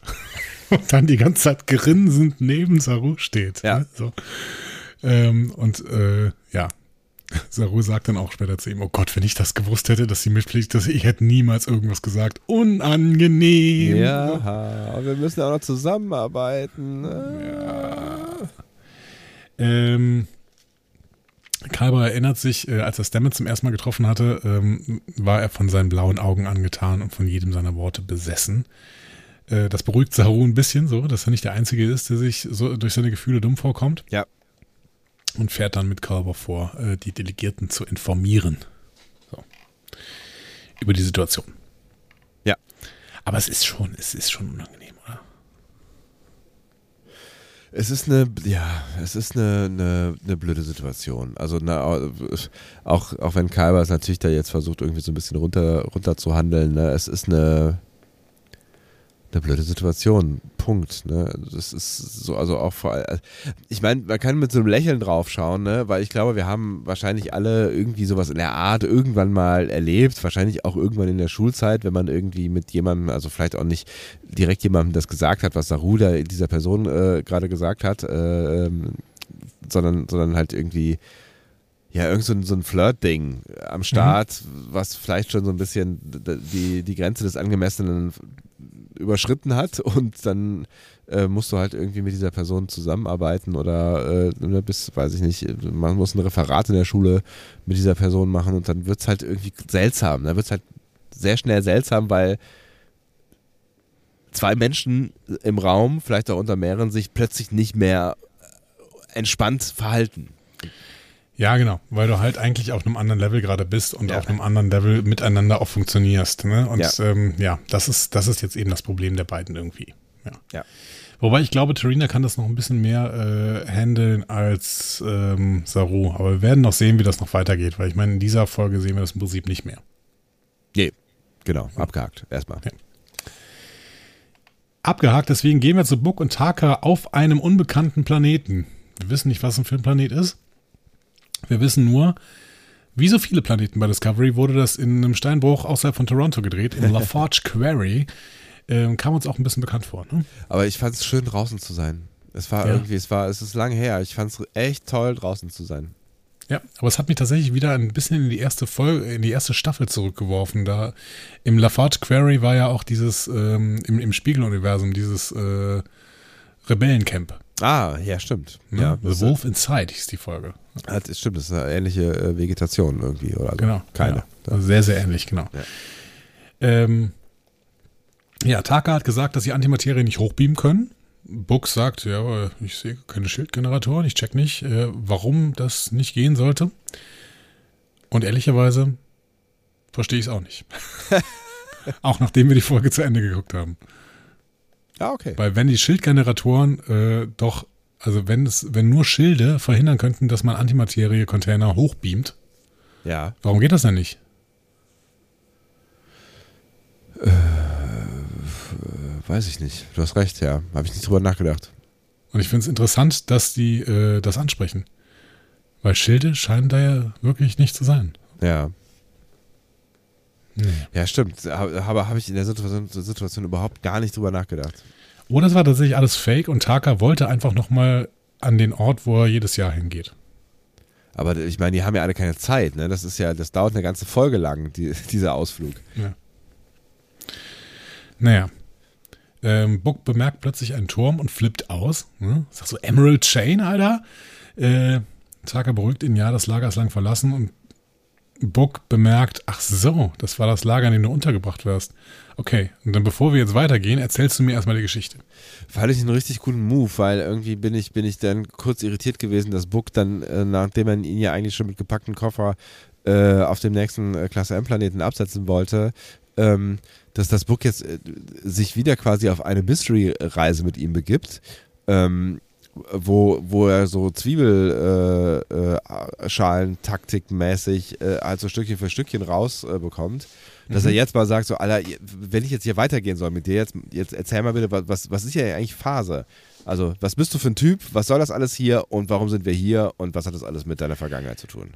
Und es funktioniert aber erst, als Book ihm äh, einen Phaser in den Kopf hält. Ja. ja. Taka beginnt dann aber zu erzählen. Also, ähm, es, ist, es sind Rückblicke. Ich bin kein großer Fan von so Rückblicksequenzen, Traumsequenzen, aber gut, da müssen wir jetzt mal durch. Ähm, ich hätte, ich wüsste auch nicht, wie man es anders erzählen soll. Nee, und die Geschichte irgendwie, ich finde es, also ich weiß gar, also ich hätte gar nicht damit gerechnet, dass wir sie nochmal in der Ausführlichkeit erfahren, aber ähm, ich, äh, jetzt wo ich sie kenne, äh, ne, wir haben uns ja irgendwie sowas ähnliches vorgestellt tatsächlich, ne? Also, ja, genau. Ähm, jetzt, ich war ja skeptisch, ob es wirklich, ob es wirklich real ist, also ob das der wirkliche Grund ist. Also jetzt ist es, wissen wir ja offensichtlich, ich vertraue der Sache erstmal ein bisschen mehr, dass es da wirklich darum geht, so, ne? Und ähm, ich finde, sie hat wirklich äh, dazu beigetragen, diesen Charakter noch besser zu verstehen und sein Handeln einzusortieren. Aber das können wir ja dann vielleicht nachher nochmal aufgreifen. Ich glaube, dass das, dass dieser Glaube tatsächlich der Grund ist, warum wir ähm, das gesehen haben. Ja. Also, wenn Taka uns das alles erzählt hätte, hätten wir es nicht geglaubt. Ja, das kann natürlich sein. Ja, ja, ja. Deswegen mussten wir es eigentlich sehen. Ja. So, also, es geht um Oros. Oros ist ein Wissenschaftler, unbekannte Spezies, wir wissen nicht, wer das ist. Ähm, Oros ist auf jeden Fall der Freund, den Taka schon mal erwähnt hatte. Ne? Ja. Ähm, die sollten im Emerald Chain äh, Arbeitslager eine Alternative zu einem Delizium-Antrieb entwickeln. Am Anfang war das ein bisschen schwierig zwischen den beiden. Ähm, und Oros hat immer Gleichungen, Vari Variablen benutzt, die Taka nicht kannte. Ne? Auch so sofort bei dem ersten Begegnung, ne? was ist das? Verstehe ich nicht, check ja, ich nicht, was ja. ist das? Ne? So. Taka hat ihn darauf angesprochen, ähm, aber auch dann auch Verständnis gezeigt, weil er sich selbst auch die Zeit mit Gleichungen vertrieben hat, als er vier oder fünf Jahre bei der Emerald Chain allein eingesperrt gewesen sei. Auch ein wichtiger Hinweis, ne? Also ich finde, das ist ein total wichtiger Hinweis, der ähm, erst erklärt, äh, was, was er psychisch schon durchgemacht hat ne, und warum er mhm. so einen so äh, Hass auf die Emerald Chain hat und so einen so äh, Drang äh, auszubrechen und wegzugehen. Aber auch, ähm, finde ich jetzt für das, was wir jetzt sehen, also für die Beziehung zwischen diesen beiden Menschen, ist das eine, eine sehr wichtige äh, Information. Ähm, weil das jetzt quasi der erste Mensch ist, zu dem Taka eine Beziehung aufbauen kann. Und das muss man sich mal vorstellen, also das kann man sich ja gar nicht vorstellen, ne? nachdem er fünf Jahre in Isolation gelebt hat. Also ich glaube, das kann sich ja. wirklich niemand vorstellen, was das mit einem macht. Ist ja auch gut so. Ja, Oros, Oros sagt dann ja, dann hast du bestimmt auch soziale Defizite. Ja. Freundlich ausgedrückt. Absolut, genau. ja. Ja, ja ähm, genau. Und dementsprechend äh, hilft uns das tatsächlich, Taka als Person auch ein bisschen mehr zu verstehen. Ähm, Taka gibt dann irgendwann zu, dass er zum Einschlafen die Ziffern des goldenen Schnitts gezählt habe. Hm? Also äh, goldener Schnitt, äh, ja, wie definieren wir das? Es geht um die äh, goldene Schnitt ist das die, die, quasi die, die perfekte Proportion von Dingen, oder? Also von Gesichtern zum Beispiel. Ja, also es geht, es geht ja um so ein Verhältnis, ne? Also es gibt irgendwie, ähm, ja, also wenn du hast zwei Größen und das Verhältnis der einen Größe zur anderen ist der goldene Schnitt ist das Verhältnis der Summe dieser beiden Sachen zum Verhältnis zwischen der einen und der anderen. Okay. Oh Gott, das ist ganz, ganz schlecht beschrieben. Aber den, der goldene Schnitt kannst du tatsächlich mathematisch berechnen. Das ist ein, äh, der wird für die Ästhetik benutzt, ja, Ja. Ne? Also, dass irgendwie was besonders schön gezeichnet werden kann oder dass es irgendwie passig uns für uns wirkt oder sowas. Aber das ist mathematisch berechenbar. So. Und äh, dafür steht der griechische Buchstabe Phi. So, der, das Symbol sehen wir ja auch äh, immer wieder. Ne? Dieses, dieser Kreis mit dem Kreuz drin. Glaube ich. Kreuz. Ja. Phi. Also Phi ist 1,618 und das, ja, das, nee, es ist so ein Kreis mit so einem Strich drin. Ja, Strich, genau. Ja. Ja. Okay. ähm, Oros findet es auf jeden Fall zu einfach, ne? irgendwie die äh, zum Einschlafen die Ziffern des goldenen Schnitts zu zählen. Ähm, deswegen schlägt äh, Taka vor, einfach jede dritte Ziffer nur zu zählen. Freaks. damit könnt ihr dann einschlafen. Die habe ich auch gedacht. Ja. Freaks, no tomorrow oder was, was ist los mit euch? Ja. Ja, aber das hilft dann tatsächlich auch Oros einzuschlafen. Und nach über einem Jahr sind sie dann tatsächlich Freunde geworden. Ähm, immerhin waren Oros und Taka alles jeweils, was sie hatten. Ne? Ja. Also der eine hatte nur den einen, der andere hatte nur den anderen. Und es ist, ähm, also ich meine, sie haben ja da offensichtlich eingesperrt zusammen 24 Stunden am Tag äh, miteinander verbracht und ähm, ja, ich glaube, das schweißt allein zusammen, aber vor allen Dingen, wenn du halt äh, vorher keinerlei äh, Beziehung zu Menschen hattest, dann ähm, macht das, ist das wahrscheinlich nochmal, hebt dich das auf ein ganz anderes Level. Also ich finde, das macht so ein bisschen greifbarer, warum er unbedingt, ähm, also es hat natürlich auch mit Schuld zu tun, wie wir ja später erfahren, ne, aber warum er unbedingt ihm hinterherreisen möchte. Tja, ja, wir müssen, äh, ja, ja. Ich bin mir noch nicht so sicher, ob ich das alles so nachvollziehbar finde, aber da können wir vielleicht ähm, später nochmal drüber reden. Ja. Ähm, Buck gibt auf jeden Fall nach. Ne? Also Buck findet die Geschichte jetzt sehr überzeugend und er versteht Taka irgendwie in seiner Motivation. Er senkt den Phaser und die beiden gehen weiter, denn das Versteck soll schon in der nächsten Baumgruppe sein. So. Wir gehen aber zwischendurch nochmal auf die Discovery. Die geht außer Warp. Unglaublicher Anblick. Und ich finde, das sah auch richtig schön aus. Ne? Ja. Die haben das ja alle so ein bisschen bewundert. Ne? Ähm, Reese fragt sich noch, ob er das bewundern darf. ne? Ja. Und Saru sagt, jo, ja, äh, darfst du schon. Ne? Ja. Ähm, Burnham befiehlt eine doppelte Überprüfung der Schilder und einen Scan der Barriere, damit sie herausfinden, wo sie gelandet sind. Und ähm, sie messen dann auch Gammastrahlen eines radioaktiven Ausbruchs. Finde ich ganz spannend, weil ähm, in Where No Man Has Gone Before ähm, hat Spock, glaube ich, gesagt, es gibt keine Strahlung festzustellen, Ah, als sie durch die Barriere durch waren. okay. Aber vielleicht ähm, sind sie jetzt sensibler, die Messwerte. Oder strahlt mal und mal strahlt nicht. Möglich. So, Obo meldet die Schilde bereit. Nielsen bestätigt, dass alle Systeme laufen, aber laut Saru ist die negative Energie der Barriere so stark, dass die Schilde möglich möglicherweise noch nicht mal mit ihren Upgrades lange standhalten. Ähm, Stamets arbeitet dran, arbeitet dran, aber wenn er es schafft, sollen sie besser Heisenberg als ihm dafür danken. Okay, well. Ja, hat irgendwas mit der Unschärferelation zu tun, ich habe keine Ahnung. Und ehrlich gesagt, es kommt jetzt so viel Technobabble, Ja. Das ist bestimmt irgendwie verständlich, aber ich habe es nicht mehr verstanden. Für irgendwie, es ist auch nicht relevant, finde ich. Ja. Also, ne, das, das, was jetzt kommt, ist spannend und sieht gut aus und ähm, alles andere ist eigentlich wurscht. Also, in der Galactic Barrier entstehen Blasen, Ja. in denen sie durch die Barrier surfen könnten. Außerhalb dieser Blasen schlecht, innerhalb gut. Ja.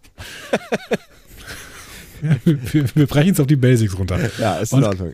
Es gibt Blasen, die sind dafür besser geeignet als andere. Ja. Ähm, und zwar die bunten Blasen. Ja, die haben sich schon, also es geht um Blasen, die sich in der Bildung befinden und dann muss man quasi rein, damit man ihre Lebenszeit mitnimmt oder so. Irgendwie so. Zora hat eine davon gefunden und da wollen sie jetzt hinfliegen. Also, Burnham befiehlt Alarmstufe Rot, Detmar fliegt los, das visuelle Spektrum wird eingeschränkt, kurzzeitig ist alles schwarz-weiß. Ähm, die Schilde sinken schnell und dann merken sie, die Blase war nicht groß genug. Saru gibt den Schilden nach 20 Sekunden. Äh, Linus wahrt vor Gammastrahlung. Ähm, also passt Detmer den Kurs an, schafft es gerade noch, die Discovery vor Versagen der Schilde in eine größere Blase zu fliegen. Spannend. Ja. Fand ich, fand ich tatsächlich aber auch wirklich spannend inszeniert. Fand ich auch. Vor allen Dingen frage ich mich die ganze Zeit oder habe ich mich die ganze Zeit gefragt, ist das, ist das, also haben die äh, No Safety Net? Also gibt, wenn zehn Sekunden mehr und dann wäre das Ding in die Luft gegangen und sie wären nicht mehr rausgekommen oder wer, wer hätte dann, weil die Schilder runter gewesen wären, einfach die Discovery sehr schnell Schaden genommen und sie hätten sofort zurückgemusst und wären wahrscheinlich dann irgendwie vor der Barrier, hätten erstmal zwei Wochen Reparaturen machen müssen oder? Ich hab, ja, also es war, es war Materie, schon, Materie trifft auf Antimaterie dann, ne, wenn ich das richtig verstanden habe. Und ja. ähm, das äh, ist, glaube ich, nicht gut. Ja, es war schon, es war schon, ähm, ich fand es halt krass, dass die mit so einem kleinen ähm, Möglichkeitshorizont da reingeflogen sind, quasi, ja. Ja, gut, aber was sollen sie machen? Ja, klar. Keine Zeit, keine Zeit, keine Zeit. Ja, ja, ich weiß schon. Burnham befiehlt Schildreparaturen, da kommt Rillac und bittet sie um Gespräch und Burnham sagt, äh, jetzt nicht ganz der richtige Moment, so, ne? Aber Rillac sagt, nee, ich bestehe drauf, es gibt eine Nachricht, die hat mich kurz vor der Barrier erreicht, wir müssen drüber reden. Gut, was es mit der Nachricht auf sich hat, später. Ja. Wir gehen nochmal zu Taka und Book in dem Arbeitslager. Da fliegt plötzlich ein getarntes Schiff weg. Courier. Book hat Angst, dass sie Anti die Antimaterie gefunden haben könnten, aber Taka beruhigt ihn, äh, beruhigt ihn, nee, die ist bestimmt noch da. Mhm. Ist dir klar, warum die dieses Schiff gezeigt haben? Nee. Vielleicht um es ein bisschen spannender zu machen. Aber eigentlich hat es ja überhaupt gar keine Relevanz. Das hat ja auch gar, hat's ja auch gar nicht spannend gemacht. Ne?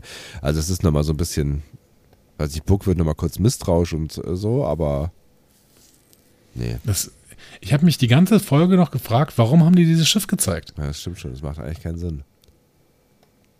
Oh, ich habe mich so wenig gefragt bei dieser Folge, merke ich gerade. Ja, also als das wecke, als das Schiff losgeflogen ist, habe ich gedacht, oh Gott, oh Gott, diese, diese, dieses Ding ist doch noch irgendwie in Betrieb und da treffen sie jetzt auf Widerstand oder sowas. Aber sie treffen ja nicht auf Widerstand. Sie nee, können ja machen, was sie wollen. Ja, sie haben Zeit irgendwie, sie reden da noch lange drin oder sowas und dann fliegen sie wieder weg. Ja. So. Hm. Völlig egal. Vielleicht hatten sie mal was anderes vor.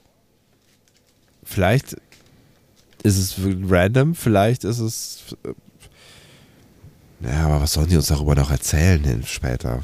Nix.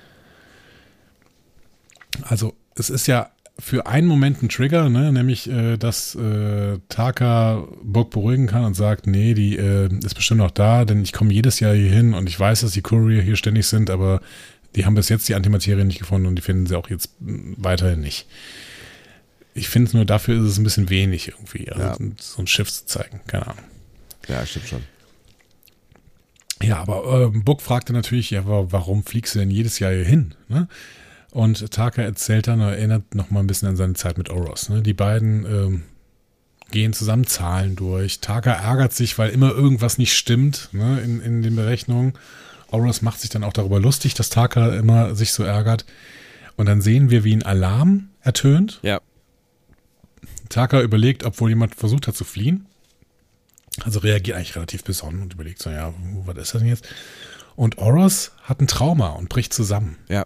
Ne, und hält sich dann auch so den Kopf fest. Und wir erinnern uns, ähm, bei Scavengers haben wir ja gesehen, auf diesem Schrottplatzplaneten äh, der Emerald Chain, wenn jemand versucht zu fliehen, dann, ähm, und der hat dieses, dieses Nackending, ne, ja. diesen Slave-Controller, ja. dann äh, kann der Kopf explodieren. Unangenehm. Und das hat Oros offensichtlich mal gesehen, weil das Trauma äh, spielt er wirklich so aus, als äh, also er hält seinen Kopf fest, weil ja. er Angst um seinen Kopf hat. Ja. einfach. Und Taka kümmert sich um ihn. Ähm, woraufhin Oros Taka später fragt, warum hast du das gemacht? Und mhm. Taka sagt, ja, du bist vielleicht mein erster und einziger Freund. Ja. Wichtiger Satz, ja.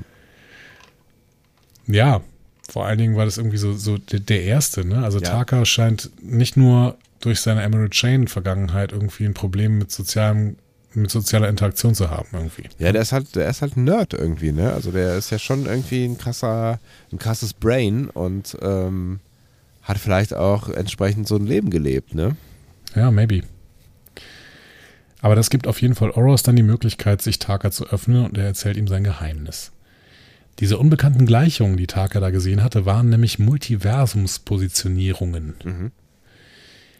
Denn Oros hat einen Ausweg aus ihrer Situation äh, und wegen dieser Slave-Controller im Nacken kann dieser Ausweg nicht in diesem Universum liegen. Das heißt, Oros hat einen interdimensionalen Transporter entworfen. Verrückt. Und das Ding bräuchte dann sehr viel Energie. Sie überlegen, ja, die, die geothermische Energiequelle des Lagers und der Warpkern, den die beiden gerade bauen, das sollte zusammen genügen. Übrigens, erster Hinweis für mich, dass äh, so ein Lager da mit wiederverwendbaren Energien arbeitet. Ne? Also die Stimmt. offensichtlich arbeiten die mit Erdwärme. Ja, hast du recht, ja. Ja. Aber ich, ich weiß gar nicht, ob wir das in Star Trek außerhalb der Solarzellen auf der äh, Golden Gate Bridge irgendwann mal äh, wiederverwendbare Energien gesehen haben. Das stimmt, ja. Also ich weiß nicht genau, an den Warp-Kern braucht er die Lithium, ne? Ja, zumindest für die Reaktion, um die irgendwie zu ähm, ja, einzudämmen oder Ja. so. Weil ansonsten ist, äh, ist das, geht das ja schon irgendwie in so, ein- so ein bisschen in Richtung Atomenergie, ne? Das ist jetzt ist ja gerade ein neuer Trend, die als nachhaltig zu bezeichnen. Ähm, aber äh, gemessen an Kohle äh, oder sowas ist es natürlich, ist es, äh, ist natürlich noch was anderes, aber ne? also insofern könnte, könnte, könnte man den Warp-Antrieb ja schon auch als ähm, ja, aber es ist nicht regenerativ, ne? Ja. Ja, ja. Gut. Geothermische Energiequelle plus Warpkern gleich genug Energie für einen interdimensionalen Transporter, glauben sie. Ähm, Oros erzählt Taka dann, dass er einen Ort will, an einen Ort will, den er Kaelis nennt. Ne? In seiner Sprache bedeutet das so viel wie zu Hause. Mhm. Ein Ort jenseits des Leidens, ein Ort ohne die Emerald Chain. Und dass er, das erklärt mir, warum Taka in der letzten Folge erzählt hat, dass er nach Hause will. Ja. Da habe ich mich ja noch gefragt, wie, wie nach Hause? Ich denke, der stammt aus diesem Universum. So, ne? Ja, ähm, er hat einfach die Sprache von Oros übernommen. Ja, ne? Dieses genau. Kaelis, das eben zu Hause heißt. Ja, und ähm, Oros sagt, seine Berechnungen hätten gezeigt, dass dieser Ort real sei. Ähm, frag mich, wie das funktionieren kann. Aber ähm, gut, müssen wir jetzt einfach kaufen. Ja. Ne? Und er bietet Taka sogar an, mit ihm dahin zu fahren. Oder zu reisen oder sich beamen zu lassen oder wie auch immer dieser Transporter funktionieren soll. Ja. Was krass ist, weil ähm, ich kurz gedacht habe, dass zwei Menschen, äh, die irgendwie transportiert werden müssen, wahrscheinlich auch das Doppelte an Energie bedeuten, aber vielleicht auch nicht. Vielleicht ist es dem System egal, wie, was da jetzt quasi verschoben wird. Ja, oder, oder nachher oder so, also nacheinander. Hm? Kann natürlich auch sein, ja. Obwohl sie stehen ja dann zusammen. Das stimmt. Ja. Vielleicht klappt es deswegen nicht. Ja, wer weiß. Wir gehen aber vorher nochmal auf die Discovery. Die Nachricht, die Relac von Vance bekommen hat, hat es nämlich in sich. Die DMA hat ihren Standort gewechselt in den Alpha-Quadranten und bewegt sich nun auf Niva und die Erde zu ähm, und wird die beiden Planeten innerhalb der nächsten 71 Stunden treffen. Drei Tage also. Ups, und damit hat das Ganze natürlich nochmal eine ganz neue Relevanz bekommen, ne? Und äh, nochmal so ein bisschen ähm, äh, Universums-Retten-Tasks obendrauf gesetzt. Also, darum ging es ja eh schon, aber jetzt, jetzt steht wirklich was auf dem Spiel, was wir kennen. Zu dick, meinst du? Nö, ach ja, also ich habe nicht damit gerechnet, ähm, aber dramaturgisch äh, ist das natürlich schon ein nachvollziehbarer Move, weil es natürlich jetzt um, also ich hätte, ich hätte das jetzt auch äh, auf einer emotionalen Ebene abgekauft, wenn es um andere bewohnte Planeten gegangen wäre, aber wenn es halt, halt nochmal um was Bekanntes geht, ist es natürlich nochmal ein Stück weit einfacher für eine, auch für eine Crew, die zu einem größeren Teil von der Erde stammt. Ähm, oder ne, zumindest aus dem Alpha-Quadranten, ähm, dass man da ja, also das, das, dass man das ein äh, emotional nachvollziehbares Worst-Case-Szenario zeichnet, kann man schon machen. Ich finde nur, dass dadurch, dass wir diesen Einsatz so unfassbar erhöht haben jetzt mit Niva und der Erde, ne? Ja. also die beiden prominentesten Planeten, kann man ja sagen, äh, der, der Star Trek-Geschichte. Ne? Ja. Ähm, dadurch gibt es für mich eigentlich nur noch zwei Szenarien, wie das Ding jetzt ausgehen kann. Das erste, sie schaffen es innerhalb der nächsten 71 Stunden mit dem Erstkontakt irgendwie die DMA ähm, Zu stoppen. abzu, abzuschalten oder Ja. so. Ne? Und das zweite, sie schaffen das nicht und es wird irgendwie der Reset-Button gedrückt, weil ich glaube, wir gehen nicht aus dieser Staffel raus und haben Niva und die Erde zerstört. Das heißt, der Reset-Button, der könnte natürlich ge wirklich gedrückt werden durch Kovic, Bryce und die Untersuchungen, die die beiden machen. Ne? Dass man irgendwie sagen kann, okay, ja, selbst wenn das hier äh, hops geht, wir können irgendwie ähm, das Universum wechseln oder wir können in der Zeit zurückreisen für ein Stück oder ähm, was auch immer. Picard hm? kommt. Ja, Picard kommt. I don't know. Ist ja immer eine Abwechslung zu, zu äh, dem alten Riker, der sonst immer kommt. Ja.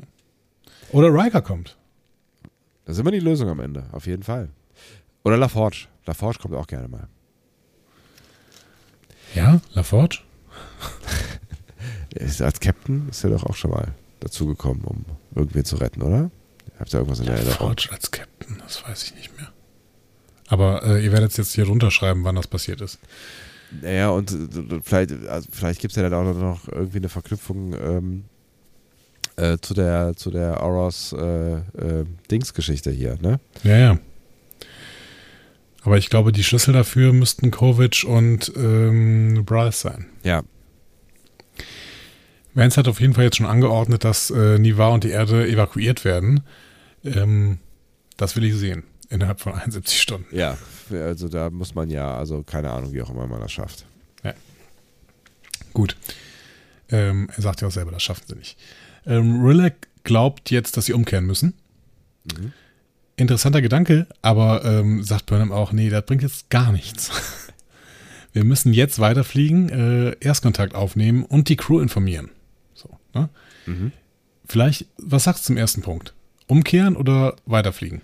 Ja, weiterfliegen, weil das ist ja irgendwie die, also was sollen sie denn tun? Also was sollen sie an der Situation ändern?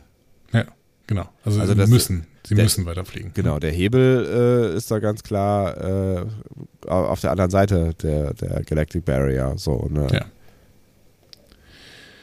So, und der zweite Punkt, Crew informieren. Da sagt Rilek, nee, dann haben wir ja gar keine Kontrolle mehr über die Nachricht. Und Burnham sagt, ja, aber die haben es verdient, das zu wissen.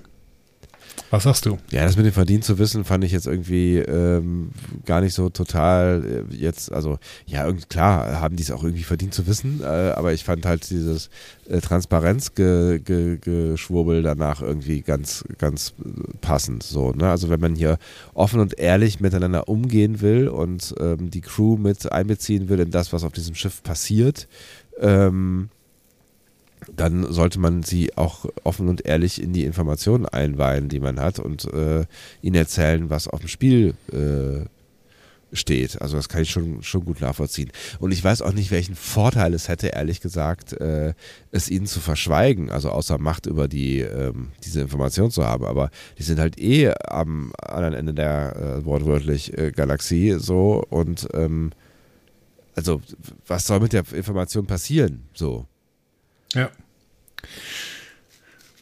Ja, ich, ich finde ganz spannend, dass hier im Prinzip wieder so ein bisschen die, äh, ja, der Unterschied zwischen Kontrolle und Vertrauen, beziehungsweise, ähm, ja, wie nennt man das denn? Der Zusammenhang zwischen äh, Vertrauen und Kontrolle ähm, aufgemacht wird. Ne? Ja. Also Rilek will Kontrolle über die Nachricht ähm, und Burnham muss ihr im Endeffekt nochmal durch die Blume sagen, ist mir schon klar, warum du Kontrolle willst, aber wir vertrauen uns. So, und deswegen ähm, Vertrauen ist die Abgabe von Kontrolle. Ja, ja, ja, genau. Das ist ein Risiko, aber es ist ein Risiko, was sich lohnt. Ja. Ja, ja, und in, in der Situation so oder so, ich meine, ne, ja, wie gesagt, was soll in der Situation halt äh, passieren? Im Zweifel, äh, im Zweifel könnte, könnten vielleicht einige Individu Individuen nicht mehr funktionieren, weil es zu viel für sie ist oder so. Aber weiß ich nicht. Also ja, es, es erschwert schon den Erstkontakt eventuell, ne? weil ich meine, äh, da werden Le Leute jetzt ähm, sehr nervös sein. so. Und ja, da kann ja, natürlich auch jemand einen Kurzschluss bekommen. So jemand wie Reese zum Beispiel, der sowieso schon eher auf Taka ähm, Spur war. Ja. Hm? Trump-Anhänger. Ja, ein bisschen. Ja gut, dann erschüttert etwas die Discovery. Ne? Und das finde ich eigentlich einen schönen Moment. Der Bla die Blase, in der sie gerade durch die Galactic Barrier reisen, scheint in Stau geraten zu sein. Wir haben eine Gruppe von 42 Blasen, die sich zusammengefunden hat. Und äh, Saru weiß jetzt nicht, wie lange das sich, äh, wie lange das dauert, bis sich das wieder auflöst. kann Momente dauern, kann Stunden dauern, kann aber auch Wochen dauern, bis sich dieser Stau wieder auflöst. Bisschen doof. Wäre wär ja vielleicht sogar noch vor ein paar Minuten egal gewesen, aber mit den Informationen, die Rilek hat, ist natürlich so ein bisschen Essig. Genau. Ähm, und deswegen gucken sich Rilek und Burnham gerade auch ein bisschen irritiert an und, und ein bisschen besorgt auch. Ne? So. Ja. Burnham fragt Stamets nach Lösungen. Und der glaubt, dass er eine hat. In der Nähe bildet sich wohl eine Strömung, die sie aus der Barrier rausbringen können. Äh, könnte. Ja. So. Problem, Zora glaubt nicht, dass die Schilde so lange halten könnten. Und wenn Zora was nicht glaubt, das heißt, es wird so sein, ne? Also, genau. ist der Computer, ja. Stamets hat aber noch eine andere Idee. Äh, sie könnten die Blasen im Blasenstau nutzen, auch wenn die Blasen auf dem Weg zusammenbrechen. Burnham sagt, ja, aber wenn die Blasen zusammenbrechen, dann entsteht negative Energie und die können die wieder, das könnte wieder die Schilde beeinträchtigen. Und Ovo sagt, ja, das halten wir gerade fünf Minuten durch. Und Stamets ist dann vorsichtig optimistisch. Ich. das, ja.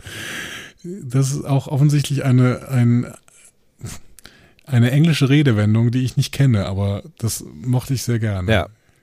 Optimistisch. Aber also, eh so diese, ne, das, das, das so ein bisschen das wieder uns vorgespielte Crew-Management da in dieser, dieser Szene und auch in den Szenen davor, fand ich da auch wieder ganz schön irgendwie, ne? Wie, wie so ähm, gemeinschaftlich quasi gebrainstormt wird, ne? Ja, genau.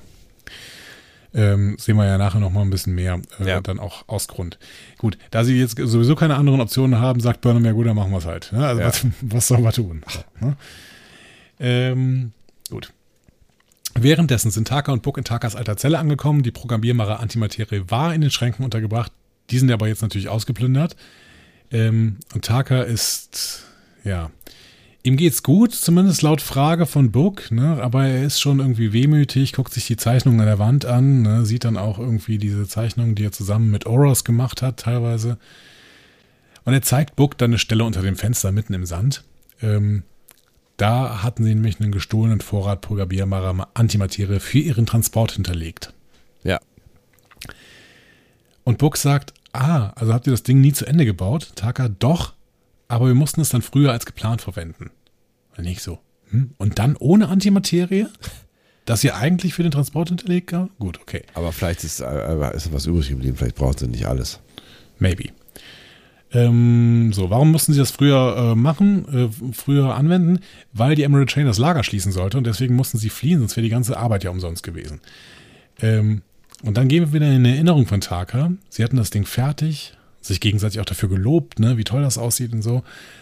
Und äh, dann haben sie es aktiviert, aber innerhalb von Sekunden ist der Strom ausgefallen. Sie haben dann gemerkt, wir brauchen einfach mehr Energie. Problem ist, der Versuch ist nicht unbemerkt geblieben. Ja. Ein Wächter kommt rein und sagt Taka, "Ah, ich war das schlimmste Arschloch. So. Was ist passiert? Ja. Bevor er überhaupt in dieses Gefängnis gekommen ist, hat er Osira im Austausch für seine Freiheit von Auras Transporter erzählt. Und jetzt habe ich, da musste mir jetzt helfen. Ich habe es nicht gecheckt. Weil er sagt, dass er das gemacht hat, bevor er Auras kennengelernt hat. Aber da kannte er doch den Transporter noch gar nicht. Was habe ich denn da nicht verstanden? Äh, Er wusste ja, dass er an irgendwas arbeitet, ne? Also die, also die, nicht bevor er, also bevor sie sich kennen, äh, angefreundet haben, so habe ich es interpretiert. Also ähm, er hat ja, er hat ja relativ schnell gecheckt, dass er an irgendwas arbeitet, ähm, was er nicht gecheckt hat, woran er arbeitet. Und äh, vielleicht hat er es doch gecheckt, das, woran er arbeitet. Ach so, das heißt, der Ablauf war, Taka ist in die Zelle gekommen, Ja. hat gecheckt, dass Auras da an irgendeinem so einem Transporterding arbeitet. Ja, auf, oder auf jeden Fall irgendwas mit, weiß ich nicht, keine Ahnung. Also, ähm, ne, er ist, er ist ja ein Brainy, also das, das, das irgendwas mit Interdimensionalität und was auch immer zu tun hat, dass sich vielleicht irgendwas zusammengereimt. Hat dann Osira erzählt, ähm, woran er arbeitet. Also, dass er an irgendeinem Transporter arbeitet, Und ich, aber so, dass es sowieso niemals funktionieren würde. ja, und vielleicht hat hat er ja noch irgendwie sowas gesagt, wie ich suche, gib dir, hol dir den Beweis oder was auch immer. So. Was ich auch noch nicht ganz, was ich auch nicht ganz verstanden habe, ähm, Buck versteht ihn dann, weil er sich an seinen Vater erinnert, gegenüber dem er wütend war, weil der mit der Chain verhandelt hatte? Und ihn aber jetzt versteht, weil sein Vater tot ist? Oder Nein, aber er, er versteht ihn jetzt, ähm, also er war, er war wütend, dass er kooperiert hat mit der Chain, so, ne? Ja. Ähm, und äh, so retrospektiv versteht er, dass ähm, sein Vater vielleicht einfach keine andere Wahl hatte. Also dass er äh, quasi kooperiert hat, weil er auch äh, sich und seine Familie schützen wollte ähm, und er keine andere Schnitte hatte. Das heißt, wenn er aufbegehrt, dann hätte er sich und das Leben seiner Familie einfach in Gefahr gebracht. Und ähm, äh, das heißt, er, also Book, checkt dann so, dass, dass er nicht ein feiger Mitläufer war, sondern äh, jemand, der alternativ äh, oder machtlos in der Situation gewesen ist äh, und das getan hat, um seine Familie zu schützen, was nötig war. Okay, und deswegen versteht Book jetzt auch Taka, dass er mit der mit Osira und der Chain kooperiert hat, weil einfach ähm, ja, weil die Chain halt so war, wie sie war. Genau, irgendwie. und da geht's, ja, genau, da geht, ne, und er hatte halt irgendwie keinen äh, keinen Nächsten äh, und da geht es dann halt irgendwie darum, ähm, sich, sich selbst in Sicherheit zu bringen, weil mhm. es gibt halt keine Gewinner bei einem äh, totalitären, terroristischen Regime. Mhm. Okay. Ja, ja, so langsam wird für mich ein Schuh draus. Mhm. Ja. Also, wir sind dann in dieser Situation mit dieser Wache, die reingekommen ist. Taka überwältigt die Wache und erschießt sie hat jetzt natürlich eine Waffe. Ja. Er verspricht Oros jetzt, die beiden rauszuholen. Mit der Waffe äh, deaktiviert er beide Slave-Controller, erst seinen eigenen und dann den von Oros, ne, unter Schmerzen. Ne, der muss die ja irgendwie wegschießen, ja. ne, die Dinger. Ähm, aber Oros Rippen sind gebrochen und er hat zu große Schmerzen, um sich zu bewegen. Hm? Weil der äh, Wächter hat ihn ja vorher verprügelt, quasi. Ja. Ähm, also, Situation äh, Oros kann nicht mit. Taka will ihn gerne mitnehmen. Ähm, Oros vergibt Taka dann für den Verrat und betont, dass auch er alles für seine Freiheit getan hätte. Ne, das passt dann ins Bild, was du eben aufgemacht hast. Ja. Ne? Book äh, kann das verstehen, was sein Vater gemacht hat. Ähm, also die Emerald Chain ist einfach schlimm und deswegen versteht man, wenn man was für seine Freiheit tut. Ja. Auch wenn das unmoralisch ist. Ja. So. Und Oros schickt Taka weg und verspricht, dass er einen Weg finden wird, dass der Transporter funktioniert und sie zusammen nach Kaelais gehen können. Nach Hause. Ja. Taka geht, verspricht aber wiederzukommen, versteckt sich für eine Woche in einer Höhle und als er wieder rauskommt, ist das Lager verlassen. Ups. Auras weg und Taka findet nur noch ein Symbol für Kaelais, das Symbol für den goldenen Schnitt. Und deswegen glaubt er, dass Auras es nach Hause zu geschafft hat, also nach Kaelais. Was eine relativ dünne Hypothese ist, finde ich. Total, oder? Ja. Ähm, gut, dann gab es noch irgendwie diesen äh, diesen kleinen, dieses kleine Indiz, dass irgendwie dieses Lager keinen Strom mehr hatte, als Taka in der Höhle war. Ja. Ne? Ja. Also er, er deutet das irgendwie als wahrscheinlich hat er es dann versucht und es hat irgendwie funktioniert. So. Aber auf der anderen Seite, ich meine, was hat er sonst, ne? Also was hat er sonst Ja, in diesem, nichts, ja. er hat, ne, also er hat keinerlei, er hat nichts, so, ne? Er hat ein, ein, ein von der Emerald Chain zerstörtes äh, Leben und ähm, ja, der, der, die, die einzige, der einzige äh, Ort, an dem es irgendwie, also der verspricht, dass irgendwas Vertrautes, was Schönes äh, passiert, ist halt dieser, ne? Ja. Und wahrscheinlich auch ein Fluchtort gewesen für, für, für die beiden in diesen zwei Jahren, die sie da miteinander äh, gelebt haben und ähm, über den sie wahrscheinlich auch dann, äh, naja gut, sie haben sich zwei Jahre, der hat sich erst später mit anvertraut, aber wahrscheinlich eine lange Zeit sich vorgestellt, wie es wäre, da zu sein. Ja, aber trotzdem ist es ein bisschen seltsam, dass Taka in einer ähm, potenziell freien Welt, in der die Chain eben zerbrochen ist, zumindest größtenteils, dann nicht sagen kann, okay, ähm, vielleicht versuche ich es jetzt einfach hier nochmal. Naja gut, auf der anderen Seite hat er halt das erste Mal in seinem Leben einen Freund und wahrscheinlich eine Freundschaft in einer Intensität, die wir uns gar nicht vorstellen können, äh, aus verschiedenen Ja. Gründen, die wir eben schon äh, thematisiert haben. Vielleicht ist es ja auch mehr als Freundschaft. Also es gab keinerlei Anzeichen so wirklich dafür, aber äh, pff, es könnte ja auch sein. Ja, aber ich meine, das ist ja fast noch irrelevant irgendwie, was das ist. Ne? Ja, es ist auf jeden. Fall eine intensive Verbindung zwischen den beiden. Das kann ich schon verstehen, aber ähm, Also es gibt einfach, we du hast es ja gesagt, es gibt wenig Indizien tatsächlich, dass Orus es geschafft haben könnte. Ja. Taka kommt da jedes Jahr wieder hin, in der Hoffnung, weiteres Zeichen zu finden. Ne? Hat seinen eigenen Transporter gebaut, kann man alles verstehen oder sowas. Ne? Ja.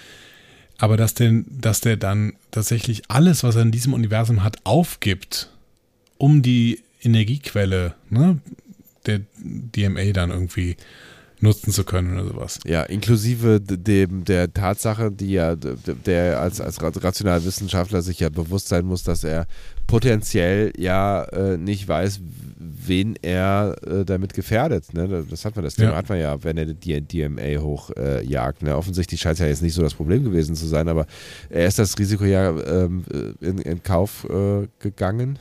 Er hat das Risiko ja in Kauf genommen, ähm, dass auch andere, äh, andere Wesen dazu da, dadurch zerstört werden könnten. Ja. Schwierig. Ja. Gut. Äh, also ich meine, auf der einen Seite, ich meine, Book, jetzt weißt du, jetzt weißt du, womit du es zu tun hast hier bei mir. Ich meine, so. wir, wir brauchen, glaube ich, nicht darüber zu streiten, dass wir es hier mit einem, einem stark traumatisierten äh, Menschen zu tun haben, der äh, ja. großes Leid und wahrscheinlich auch Folter und was auch immer äh, erfahren hat. Und ähm, ja, da tickt dann die Psyche vielleicht auch mal äh, ein bisschen anders. Ja, offensichtlich. Ja, muss, müsste man vielleicht auch mit einem äh, Traumapsychologen ähm, reden, aber die werden auch gerade andere Sachen zu tun haben. Ja. Ähm, ja. An der, wir gehen, wir gehen zur Discovery. So. Ja. An der Galactic Barrier verliert der Discovery einen der vorderen Schildemitter. Ne? Adira berichtet, dass sie an den Reparaturen arbeiten. Dafür ist sie ja da, ja. Genau. Sie soll reparieren, macht sie auch. Äh, Detmar meldet noch ein paar Minuten, um äh, diese neue Bubble da zu erreichen, von der Saru dann schätzt, dass sie innerhalb von einer Stunde, äh, von einer Stunde aus der Galaxie hinaustragen wird. Ja, ein paar Minuten finde ich, das ist eine gute Ansage. Ja. Nachdem Ovo vorher gesagt hat, äh, fünf so maximal. Also, ja, noch ein paar Minuten, dann sind wir durch. ja, Ovo erzählt dann auch, ja, die Schilde liegen bei 4%. Ne? Ja.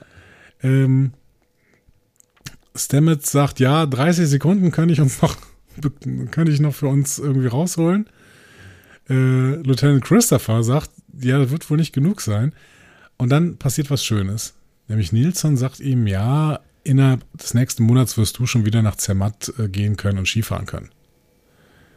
Und dann fragt er sie, und was würdest du machen? Und sie äh, sagt, ja, ich würde nach Astoria in Oregon gehen, einen Ort, den, den äh, nennen wir Himmel. So. Aha. Heaven. Detmar und Washington denken dann beide an Hawaii. Reese plant, den Pacific Crest Trail zu wandern. Hast du ihn übrigens mal angeguckt, den Pacific Crest Trail? Nee, was ist denn das? Das ist so ein Fernwanderweg. Pacific. Äh, äh, also den gibt es wirklich. Hast, ah, du hast ihn dir schon angeguckt. Ja, genau. Ähm, genau. 4265 Kilometer langer Fernwander- und Reiterweg. Krass, wie lange braucht man denn da? Das, muss, das dauert ja ewig. Wie lange dauert der? Wer in voller Länge laufen will, muss mindestens sechs Monate Zeit haben. Ach, das geht ja fast noch. Ich hätte jetzt tatsächlich Jahre. 4000 Kilometer. Und man muss sich wirklich viel krass, mitnehmen. Ey. Der Trail führt durch Niemandsland. Tagelang gibt es keine Siedlung, keinen Laden, keine Wasserversorgung. Weil es durch die Mojave-Wüste geht. Hm? Geil. Ja. Das ist, mal, das ist mal eine Wanderung. Ja, scheiß auf Jakobweg. Ja, ich gucke ich guck gerade immer so ein paar Wanderwege, weil ich auch gerade so gerne wandern, äh, wandere und äh, gucke mir so ähm, die Fernwanderwege in Europa an, was da so geht. Aber das sind, äh, der Pacific Crest Trail ist ja glaube ich, nochmal ein ganz anderes äh, Ding irgendwie. Ja, vor allen Dingen, wenn du dann auch irgendwie echt einen harten, äh, schweren Rucksack mit dir sch schleppen musst, äh, weil du dein Zeltchen äh, auf dem Dach hast und dann halt auch noch irgendwie für ein paar Tage ähm, Lebensmittel und so. Was für, was für ein Dach? Also auf deinem Rücken halt. So, ja. Ja, 20 Kilo Rucksack brauchst du dann schon. Ne? Geil. Also es gibt einen Spiegelartikel, wie Eugen ähm, aus München. Ja. Den geht. 52 Jahre alt, Eugen. Durch Wüste, Schnee und Bärenland.